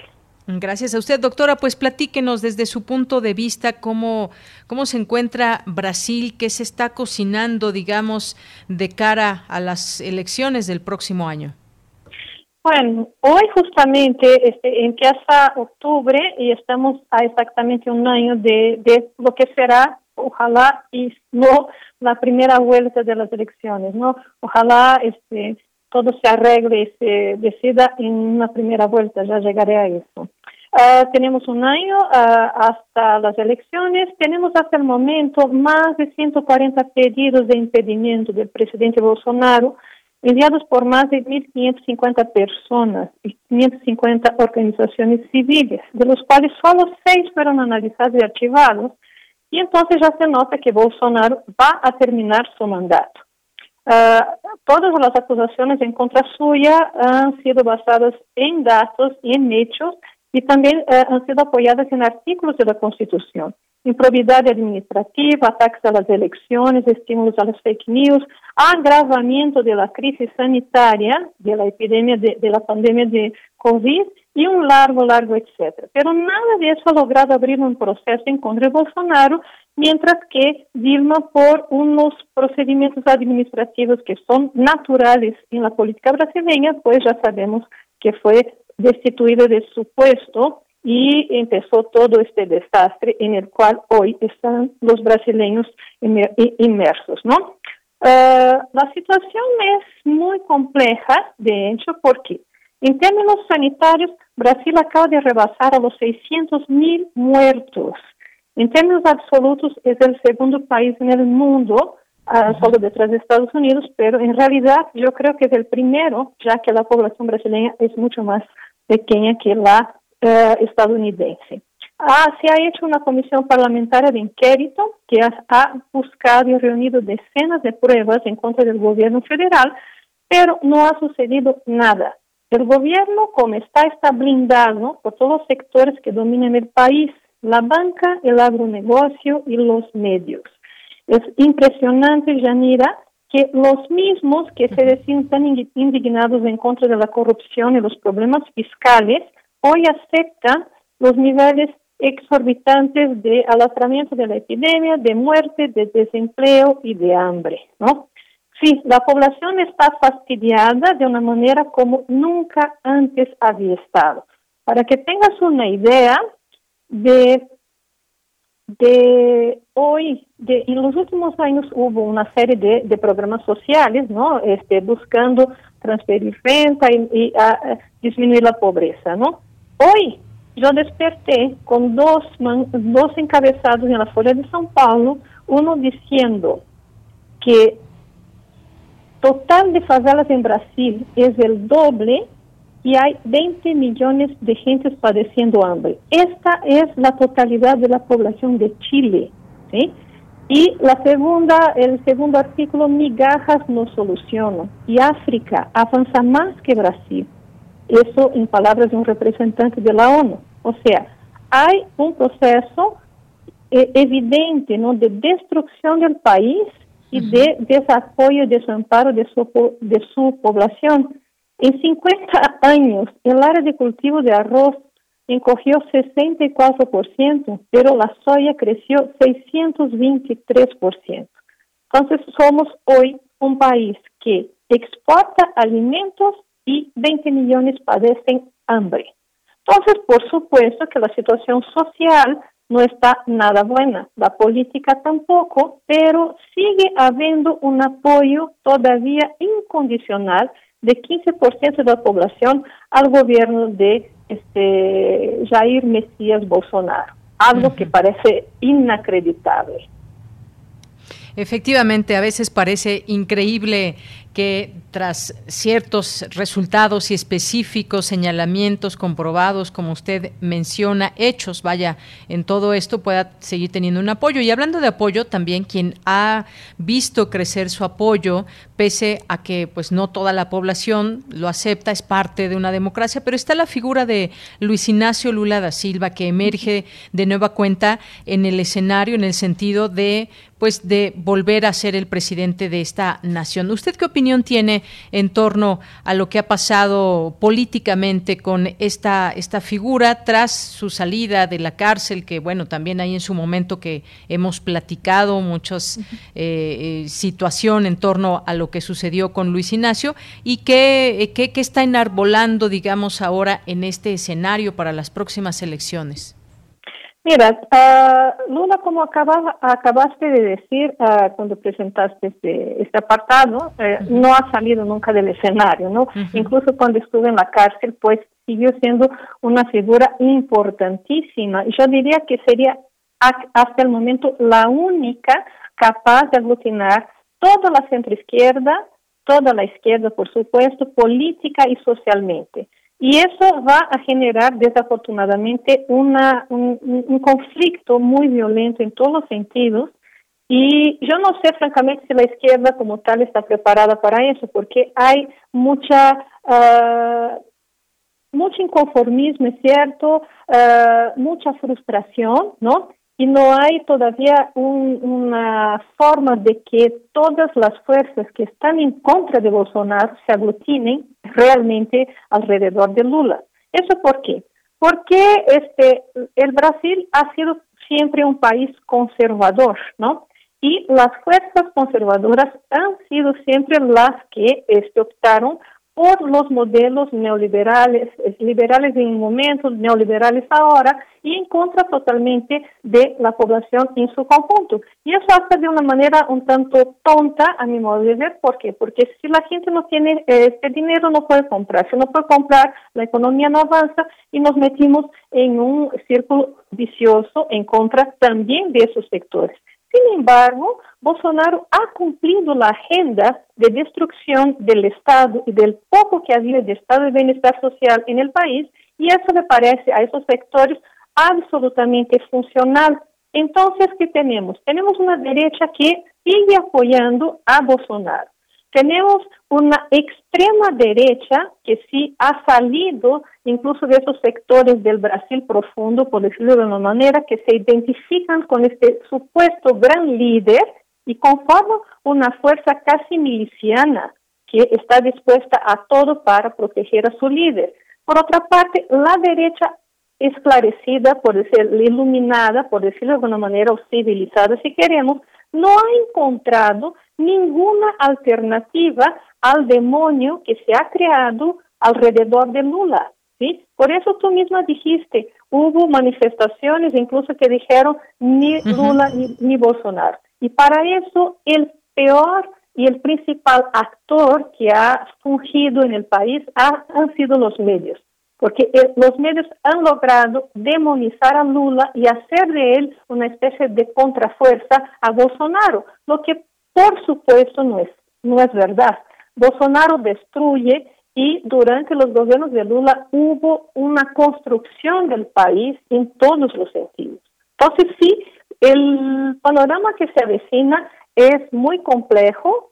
el, dicho centro de la derecha no ha logrado ningún candidato que sea lo que ellos dicen eufemísticamente como la tercera vía, ni Lula ni Bolsonaro, y me temo que al final acaben por apoyar a Bolsonaro como, entre comillas, un mal menor para ellos, aunque el mal mayor para el país esté concentrado en la figura de este personaje. Bien, doctora, también sabemos que entre pues entre los apoyos que ha sumado Luis Ignacio Lula da Silva está el de Raúl Metuktire, que es eh, un líder indígena muy importante ahí en Brasil y dijo que apoyará a Luis Ignacio Lula da Silva y como hemos visto pues las encuestas a este momento porque bueno en política no se sabe todo puede suceder pero hasta este momento lidera las encuestas de preferencia Luis Ignacio Lula da Silva como sabemos, todo un año que, falta para este proceso. Y por la otra, pues también está un presidente que se quiere reelegir, pero que también eh, esto que usted nos platicaba, lo que pesa en su, en su contra, estas eh, situaciones que hay. Específicamente, pues como usted decía, se ve que va a llegar al final eh, el presidente Bolsonaro, pero específicamente de qué es lo que se le acusa y cómo lo está enfrentando, doctora. Bueno, este, yo había dicho que ojalá tengamos solo una vuelta y ojalá gane Lula. O sea, no estoy haciendo proselitismo político, sino eh, analizando el contexto y la única manera de este, romper esta escalada a la destrucción que representa Bolsonaro sí es la elección de Lula da Silva, que va a agarrar un paquete espeluznante si logra ganar las elecciones presidenciales. Vaya, Bolsonaro es acusado de una cantidad enorme de, crímenes y que, como digo, pues no pasa nada y como dicen los brasileños, todo acaba en pizza. O sea, la gente escucha, se enoja y después se va a cenar. No se mueve nada en el panorama político en contra de este personaje, ¿no? Por ejemplo, ha sido construida una verdadera industria de fake news que sale de su propio gabinete eh, y por eso está siendo acusado uno de sus hijos, porque es el gran capitán de esta gran este, ola de, de contra eh, que se establece este, a partir de los bots, de, los, este, de las fábricas de fake news en las redes sociales, en especial ese WhatsApp. Entonces, Bolsonaro es acusado de estar detrás de eso. Está acusado de un crimen que es absolutamente impactante, que es de ir en contra de todo lo que la Organización Mundial de la Salud ha dicho sobre la, el, control de la pandemia. El señor sale sin máscara, el señor, el señor dice que tenemos que trabajar, abraza a los niños en la calle como si nada, y peor, ha defendido el uso de la hidroxicloroquina, que es todos sabemos que no sirve para nada como un medicamento este, eh, eficaz para el tratamiento de la COVID. ¿sí? Eso resultó en una catástrofe enorme en términos este, de todo el país. ¿sí? Mortandad, principalmente, ahora tenemos un escándalo de un hospital privado que se dedicó a, a cuidar ancianos que simplemente los hacía, los dejaba a morir para no gastar y antes de eso les obligaba a tratarse con hidroxicloroquina, para que tengas una idea. Además, es acusado de improbidad administrativa, ¿por qué? Porque gasta millones, ¿sí? Este, y no dice en qué. Al mismo tiempo que está acabando con todos los programas sociales de apoyo, por ejemplo, a la agricultura familiar, a las mujeres, a las minorías, además del desmatamiento de la Amazonia que él prácticamente está estimulando. De todo eso es este, acusado este señor y lo tenemos ahí sentado en la silla presidencial. Efectivamente, aún con todo esto que se sabe, que ahí están los hechos, este fracaso en la estrategia de salud seguida ante una pandemia que sigue aquejando al mundo, ahí están los más de 600 mil muertos de Brasil y pues todo esto que usted nos comenta, que a veces no se habla específicamente y con tanta información en los medios, pero es preciso siempre decir lo que está sucediendo, esto que pues se sabe cómo cómo pues cómo dirigió estos presupuestos y cómo eh, también eh, ha querido ahorrar, eh, limitando también los recursos, recursos hacia la salud. Pues doctora, le agradezco mucho que nos haya tomado esta llamada. Seguramente de aquí en adelante pues vendrán muchas cosas que seguirán sucediendo en Brasil y como siempre pues ya tendremos oportunidad, si usted nos lo permite, de seguir platicando con usted.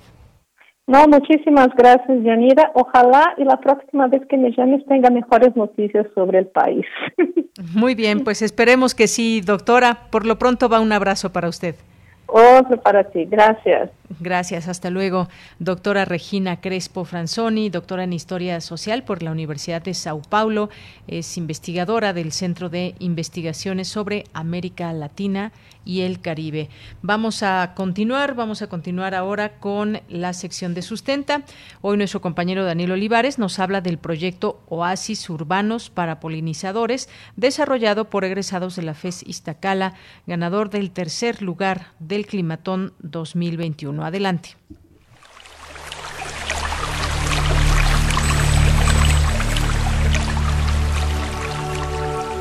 Sustenta. Sustenta. Innovación universitaria en pro del medio ambiente.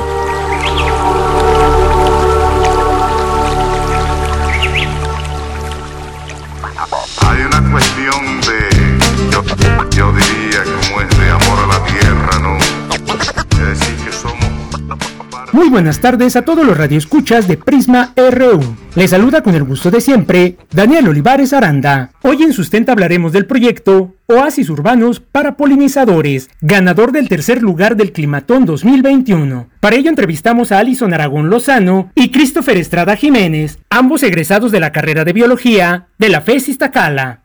El Climatón 2021, desarrollado por la Coordinación Universitaria para la Sustentabilidad de la UNAM, es una propuesta de trabajo colaborativo entre jóvenes y expertos, activistas, organizaciones comunitarias y académicos para la creación de mejores soluciones para las problemáticas ante el cambio climático. El equipo conformado por Alison Aragón Lozano, Christopher Estrada Jiménez, Mariana García y Yolosochil Ramírez decidieron participar con el proyecto Oasis Urbanos para Polinizadores. Escuchemos a Alison Aragón, quien nos explica cómo nace la idea de participar en el Climatón 2021. Nosotros ya llevamos un año formando este equipo de trabajo multidisciplinario que surge en esta asociación civil llamada Ecopil, Arte Crea Conciencia. Hace dedicada a la innovación social y gestión ambiental. Entonces, nosotros somos un pequeño grupo que realiza actividades en pro del medio ambiente de manera local,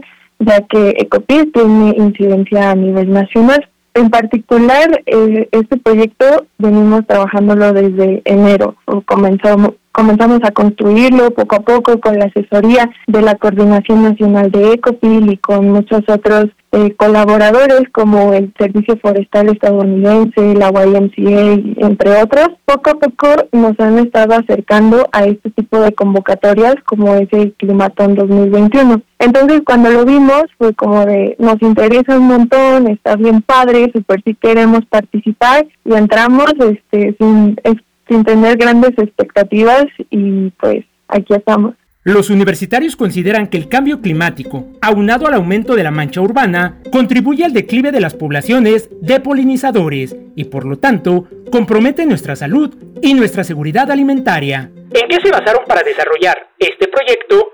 Christopher Estrada nos explica. Eh, bueno, desde la asociación civil eh, se, se trata de, justo eso, eh, contribuir eh, tanto de manera individual como de manera eh, de asociación a al cumplimiento de, los objetivos del desarrollo sostenible o bueno, Agenda, Agenda 2030. Es, ya más o menos estábamos conscientes de que con los oasis urbanos para polinizadores podíamos, eh, digámosle, atacar varios eh, objetivos, pues que nosotros, eh, este, bueno, estuvimos analizándolos, estuvimos eh, revisando bien para tampoco llegar a inventar cosas al climatón. Entonces estuvimos revisando eh, uno por uno la, gente, la Agenda 2030 y en cuáles encajábamos. Por mi parte, el principal eh, para mí que nosotros buscamos eh, llevar a la acción es el objetivo 17, el de alianzas para lograr los objetivos. Los oasis urbanos para polinizadores son jardines con plantas nativas que proporcionan recursos como alimento, refugio y sitios de anidación a los animales polinizadores. Se construyen en áreas verdes ya existentes, pero con vegetación que no aporta valor para los polinizadores, nos explica Christopher Estrada. ¿Por qué oasis urbano? Mm, la palabra oasis, bueno, nos la imaginamos como igual un oasis en medio del desierto, pero en este caso eh, un oasis en medio de un de un, un desierto de concreto, ¿no? Por, por, ahí partimos, ¿no? ¿Cuál es la importancia de este? Tenemos muchos espacios verdes en la ciudad, pero la verdad es que muy pocos están dirigidos a dar un beneficio a, estos organismos. Polinizadores pueden ser este tanto artrópodos, mamíferos, aves, entonces el chiste es beneficiar a diferentes especies. El proyecto de los biólogos egresados de la FES Cuautitlán contempla instalar 20 polinizadores al norte de la Ciudad de México. ¿Qué ocurre al norte de la Ciudad de México? Bueno, eh, hay algo que se llama efecto isla de calor, en el que durante las horas de luz, eh, tanto el concreto como edificios atrapan muchísimo, uh, muchísimo calor y durante la noche se va liberando ese calor. Entonces, a diferencia de las zonas eh, circundantes del, de la ciudad, bueno, la, la ciudad tiene una temperatura más elevada que esas otras zonas. Entonces, lo que queremos atacar también, eh, utilizando los jardines para polinizadores, es aportar en esos espacios, digamos, un granito de temperatura temperatura a, a, este efecto, o sea, ayudar a disminuir la temperatura también con los fases urbanos para polinizadores. Actualmente, Alison Aragón y Christopher Estrada colaboran con la asociación civil Ecopil, dedicada a la innovación social y gestión ambiental, donde desarrollan diversos proyectos sustentables en pro del medio ambiente. Si deseas conocer más acerca del proyecto Oasis Urbanos para Polinizadores y otras propuestas de esta agrupación, te recomiendo consultar las redes sociales de Ecopil MX. Y recuerda que si tienes alguna duda o comentario acerca de este tema o alguno otro que hemos abordado aquí en Sustenta, puedes compartirlo a través de las redes sociales de Prisma RU o directamente en mi Twitter personal. Me encuentras como arroba Daniel Medios TV. Para Radio UNAM, Daniel Olivares Aranda. Hay una cuestión de, yo, yo diría, como es de amor a la tierra. Porque tu opinión es importante, síguenos en nuestras redes sociales, en Facebook como Prisma RU y en Twitter como arroba PrismaRU.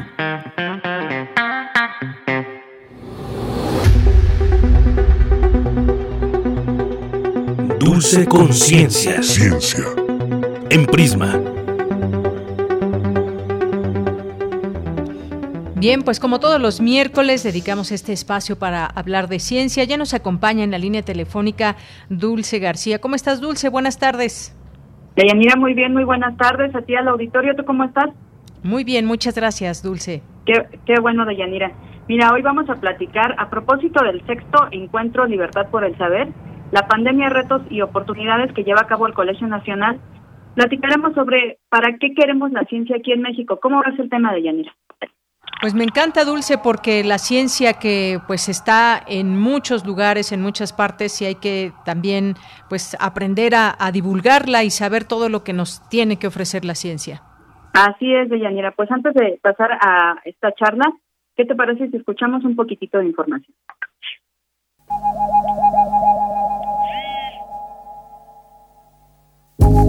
La ciencia busca conocimiento basándose en hechos observables, inicia desde condiciones conocidas y llega a resultados finales desconocidos. A la par, se encuentra la tecnología, que refiere a la aplicación del nuevo conocimiento obtenido a través de la ciencia para la solución de un problema práctico. Así pues, el cambio tecnológico logra un proceso por medio del cual el nuevo conocimiento es difundido y aplicado inclusive de forma económica. En ese sentido, ¿qué tanto ha participado la ciencia en el desarrollo de México? ¿Qué tan necesaria sigue siendo la ciencia para nuestro país?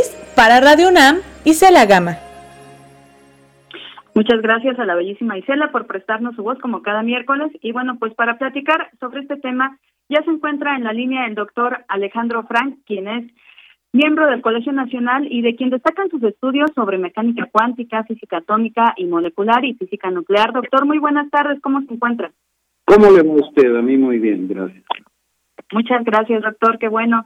Pues eh, preguntarme un poco de inicio, ¿cómo se ha venido haciendo la ciencia aquí en México y cómo se mm. continuará haciendo? Sí, muchas gracias. Mire, la ciencia en México es joven. Es joven eh, porque pues no tuvimos una tradición científica tan eh, desarrollada como en otros países.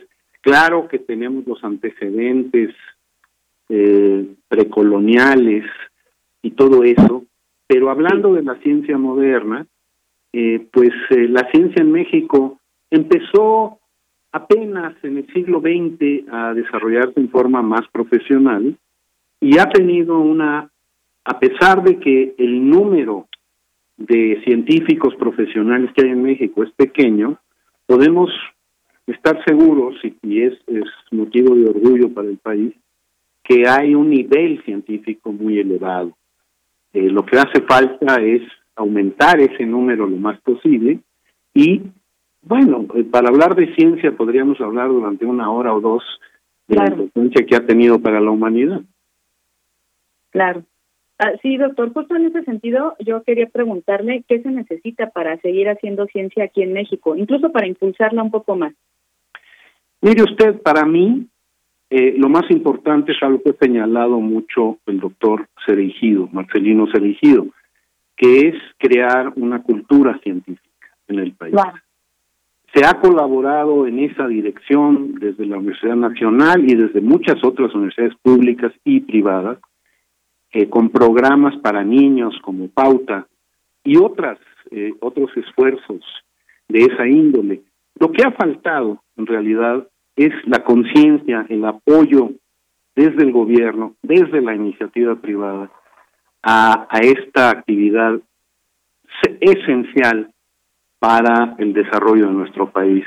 Yo no veo otra manera de llegar a tener la libertad, la, la, eh, independencia que, queremos y trabajar para que la sociedad tenga mayor equidad, eh, tenga un mejor nivel de vida que a través de la ciencia.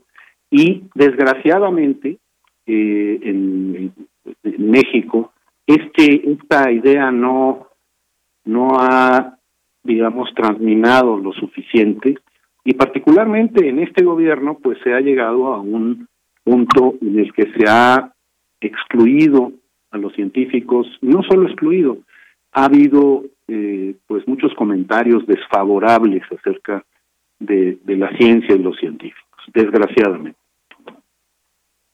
Sí, doctor, ¿cómo crear esta cultura científica? Este encuentro, por ejemplo, que lleva a cabo el Colegio Nacional, ¿busca ir impulsando dicha cultura? Así es, eh, el Colegio Nacional, aunque no tanta gente lo conoce, está constituido por algunos de los científicos, los artistas, los humanistas notables que ha tenido México, y eh, es un lugar sumamente activo en la divulgación de la cultura científica, de crear esta cultura. Yo en particular creo que el trabajo más importante debe hacerse con los niños debe de impulsarse eh, desde mi punto de vista y el Colegio Nacional ha colaborado en esos proyectos, como el proyecto Pauta, programa de un Talento, en desarrollar el pensamiento crítico de los jóvenes, de los niños, porque ellos son nuestra eh, más importante materia prima, los, los, niños. Y entonces, eh, la divulgación que ustedes hacen a través de un programa como este, la que hacen las instituciones como el Colegio Nacional, como la Universidad, Universum, la Universidad y muchos otros, es vital, es vital que la gente valore eh, a la ciencia. Tal vez la pandemia nos pueda ayudar en ese sentido. Si vamos a salir de ella, y estamos eh, con cierto optimismo en este momento, pues es gracias a la ciencia.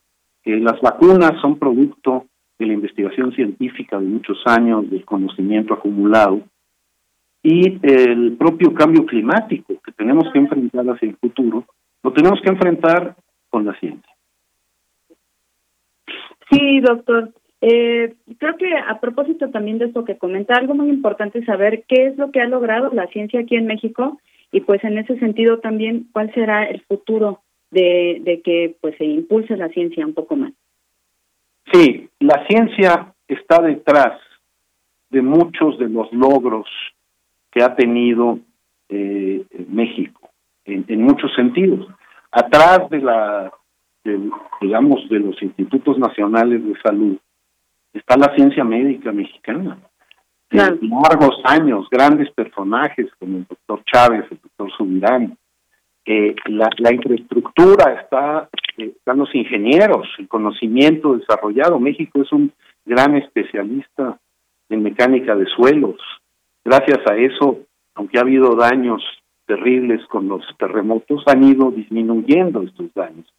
Claro. Eh, y podemos seguir hablando, la nutrición, eh, la, el nivel de vida que tenemos se debe al conocimiento. No, eh, no creo que nadie en estos momentos vaya a atenderse de, los problemas derivados de la pandemia eh, mediante otra cosa que no sean las vacunas, los, eh, los descubrimientos que tienen que ver con la protección personal, etcétera.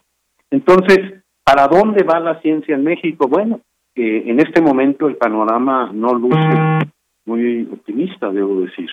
Es importantísimo que el gobierno, que el, el CONACYT y otras eh, instituciones inviertan y se den cuenta de la del enorme de la enorme importancia que tiene la inversión en ciencia, eh, la, preparación de los jóvenes y poner ahí con una visión de mediano y largo plazo un gran esfuerzo para para poder eh, enfrentar los grandes peligros que vienen sobre nosotros como es el del cambio climático.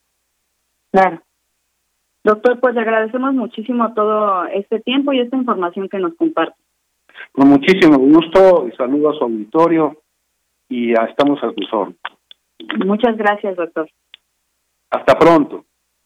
Hasta pronto. Fue el doctor Alejandro Frank, quien es miembro del Colegio Nacional. Y bueno, pues los invitamos a que estén pendientes de este sexto encuentro, Libertad por el Saber, la pandemia, retos y oportunidades que lleva a cabo el Colegio Nacional. La información está en las redes sociales. Yo me despido, agradezco mucho su atención y los dejo ya nada más con una frasecita. Muy buenas tardes. Tienes una cita con un científico. La mecánica es el paraíso de las ciencias matemáticas, porque con ella se alcanza el fruto matemático. Leonardo da Vinci. Prisma RU. Relatamos al mundo.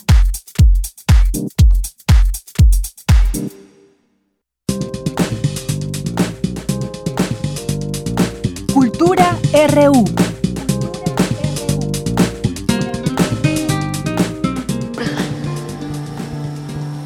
Echa yuyaspaja.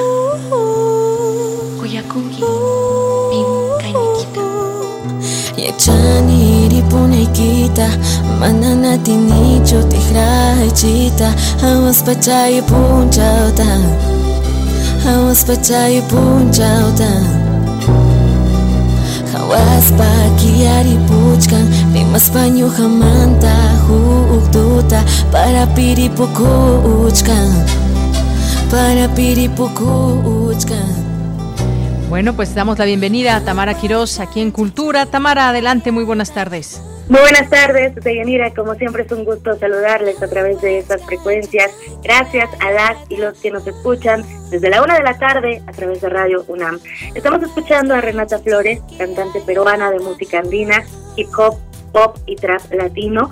Esta canción que escuchamos de fondo en quechua Se titula Mirando la misma luna y es una protesta que el artista hace contra el bullying que sufren los niños y jóvenes hablantes de quechua, esto causa de su dificultad de hablar correctamente el español.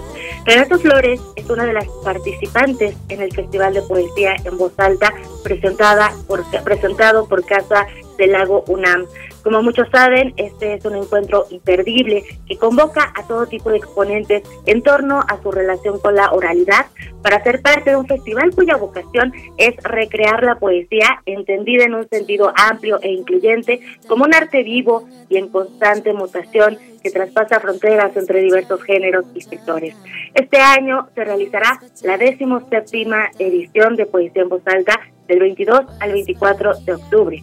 Con el título Recuperar desde la voz se evocará a la creación vocal y artística de actos sonoros, performativos y poéticos para explorar la capacidad de la palabra enunciada, esta palabra que recupera su fuerza simbólica y de acción en momentos donde la idea de la presencia corporal, eh, pues la palabra y el gesto pues parecen más necesarios que nunca. En conferencia de prensa hoy por la mañana, Cintia García Leiva, directora de Casa del Lago, compartió los detalles de esta edición 2021 que por segunda vez se realizará de forma digital y que es un seguimiento de la edición pasada que llevaba por título La lengua que vibra antes que la palabra, donde se busca hacer presencia de los cuerpos en el espacio y también reflexionar sobre el alcance de la voz, la palabra dicha y escuchada. Pensamos que la voz es más que la voz, que la voz es el cuerpo entero, como lo es la escucha. Y desde ahí hemos invitado a distintas y distintos artistas con un enfoque muy específico en México y en Latinoamérica, muchos de ellos talentos jóvenes que están ya marcando una trayectoria importante en sus diversos quehaceres para pensar estas preguntas y les hicimos ese planteamiento. Todos los actos que vienen eh, hoy a acompañar, recuperar desde la voz, tienen esa pregunta y esa reflexión de por medio. ¿Qué significa recuperarnos y cómo vamos a hacer esto? Se presentarán 15 actos con figuras de la música y la poesía nacional e internacional contemporáneas como la coreana Jung Lee, la peruana Renata Flores, a quien escuchamos eh, al inicio de esta transmisión, los mexicanos Nicole Luján, Merlina Acevedo y Arrogante Albino, la cubana Martica Minipunto, entre muchos más. En literatura se suman Yelitza Ruiz, eh, Maristela Guerrero Reyes, Vicente Quirarte y Ruperto Bautista. Sobre las colaboraciones de esta reunión digital de actos sonoros habla Ilona Goyeneche, curadora de artes escénicas y jefa de unidad académica de Casa de la. Buscamos en nuestra selección artistas que desde las artes performáticas y desde las artes escénicas trabajen a partir y con este tema justamente de la resignificación y en este caso de la resignificación de lo escénico, del cuerpo en el espacio del objeto, la identidad y pertenencia. En conversaciones con los artistas y en el acompañamiento que nosotras hicimos eh, en sus procesos creativos justamente para el, para el festival, se evidenciaron que, son esos los temas que han cobrado mucha fuerza en estos tiempos de pandemia y que por lo mismo nos pareció importante reflexionar a través de nuestro festival y la programación de nuestro festival sobre estos temas. Como muchos de ustedes saben, desde hace más de seis décadas, Casa del Lago ha sido un lugar para la escena artística de la Ciudad de México. Durante la gestión de Juan José Arreola se creó un programa de actividades para los fines de semana donde además de teatro se incluía poesía y ajedrez. Dentro de la programación preparada para todas, para todos los asistentes a esta edición, se recupera también la tradición del ajedrez de este emblemático recinto. El sábado 23 y el domingo 24 se realizarán dos torneos en línea el primero en el sistema suizo y el segundo bajo la modalidad arena. Ambos se jugarán a través de la plataforma liches.org y serán transmitidos y comentados en vivo por el ajedrecista mexicano Lenin Velázquez, también instructor de ajedrez en Casa del Lago UNAM. Importante decirles que si están interesados en participar, la convocatoria está abierta hasta el 21 de octubre. Y bueno, adicional a esta jornada ajedrecística, el domingo 24, en punto de las 14 horas, se transmitirá la charla Ajedrez y Palíndromos, donde la destacada poeta y ajedrecista mexicana Merlina Acevedo leerá palíndromos y aforismos de su autoría para dar pie a un diálogo con Lenin Velázquez entre los tipos de razonamiento de un palíndromo y una posición de ajedrez. La charla será moderada por Tania Aedo, coordinadora de la cátedra Max de la UNAM. Todo el mundo se puso algo red, red rojo Changota entre nosotros, el féretro de cedro llegó y se consumió, se encontró con un cenicero. No enciendas fuego, no enciendas fuego, chango, chan, chan. Oh. Esa voz que escuchamos es de Martica Minipunto, seudónimo de Marta Luisa Hernández Cadenas, quien también estuvo presente en la conferencia de prensa convocada por Casa del Lago para hablar de poesía en voz alta. Nacida en La Habana, la dramaturga, escritora y performer, performer presentará Perdida en Sebastopol, un video experimental donde compartirá una colección de negativos de la Unión Soviética. Escuchemos más detalles de la pieza en voz de Martica Minipunto a partir de un poemario que viene de la fascinación por, estos, eh, estas pequeñas imágenes desteñidas, borrosas, también me interesó cuestionarme un poco cómo entrar en estas imágenes. Y por eso fue muy importante la colaboración con las curadoras del festival y también con amigos acá, músicos, con un proyecto que se llama República de la Gráfica, en el que trabajé la realidad virtual, y me interesaba sobre todo eso, ¿no? Combinar estos paisajes eh, urbanos, también sonoros, con los poemas y también desde lo performativo, desde el cuerpo y sobre todo desde este agujero que es la realidad virtual. Yo he sentido la ansiedad y la incertidumbre participando también en festivales en el espacio virtual o digital, pero de algún modo también he aprendido cómo, cómo esos espacios también pueden transgredir incluso nuestras ideas de, de encuentro o nuestras ideas de cómo compartir también experiencias que pueden ser muy íntimas. También a la decimoséptima edición del Festival Poesía en Voz Alta se suman la Cátedra Max Transdisciplina en Arte y Tecnología y la Cátedra Extraordinaria Carlos Fuentes de Literatura Hispanoamericana. Les invitamos a que sigan la inauguración el 22 de octubre a las 12 horas. Estarán presentes Jorge Volpi, coordinador de difusión cultural de la UNAM, Cintia García Leiva, directora de Casa del Lago de la UNAM, y también Daniel, Daniel Saldaña París, jefe de redacción del periódico de poesía. Si no han asistido al festival, si se lo han perdido, eh, también pueden consultar el archivo digital Poesía en Voz Alta en la página de Casa del Lago y seguir sus redes. Los encuentran en arroba Casa del Lago. Este, también otras de las actividades que realizarán está una conversación titulada Retrato Hablado de Alicia Urreta, donde se ahondará eh, sobre su vida y sobre su trabajo artístico, pionero en la música para piano, música para ensambles y música electroacústica. Esto para conmemorar los 91 años del nacimiento y 35 del deceso de la brillante compositora y pianista. Este es un proyecto conjunto entre Casa de Lagunam, la Fonoteca Nacional y Exteresa Arte Actual.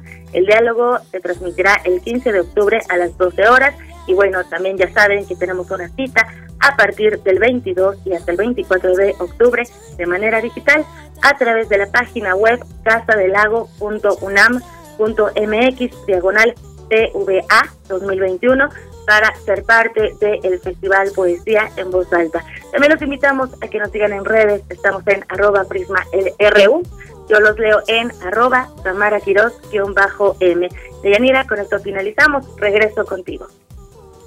Muchas gracias, Tamara. Hasta mañana. Muy buenas tardes. Hasta mañana. Y bueno, pues ya casi nos vamos, ya casi nos vamos. Hay una nota que se está publicando ya en distintos medios de comunicación hace unos minutos. Varios muertos tras un ataque con arco y flechas en Noruega, así como lo escuchan. Con arco y con flechas allá en Noruega, el agresor ha sido detenido y la policía ha confirmado que el autor del ataque actuó solo.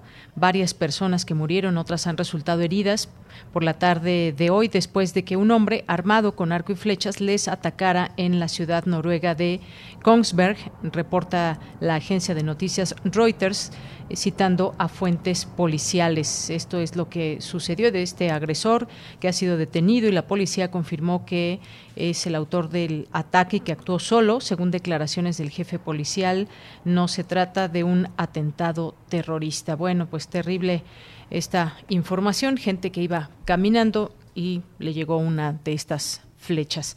Bien, son las 3 de la tarde, llegamos al final de esta emisión. Gracias por su atención, lo esperamos mañana. Andrés Ramírez allá en cabina, Rodrigo Aguilar y Denis Licea, aquí en los micrófonos y a nombre de todo el equipo se despide de Yanira Morán. Hasta mañana.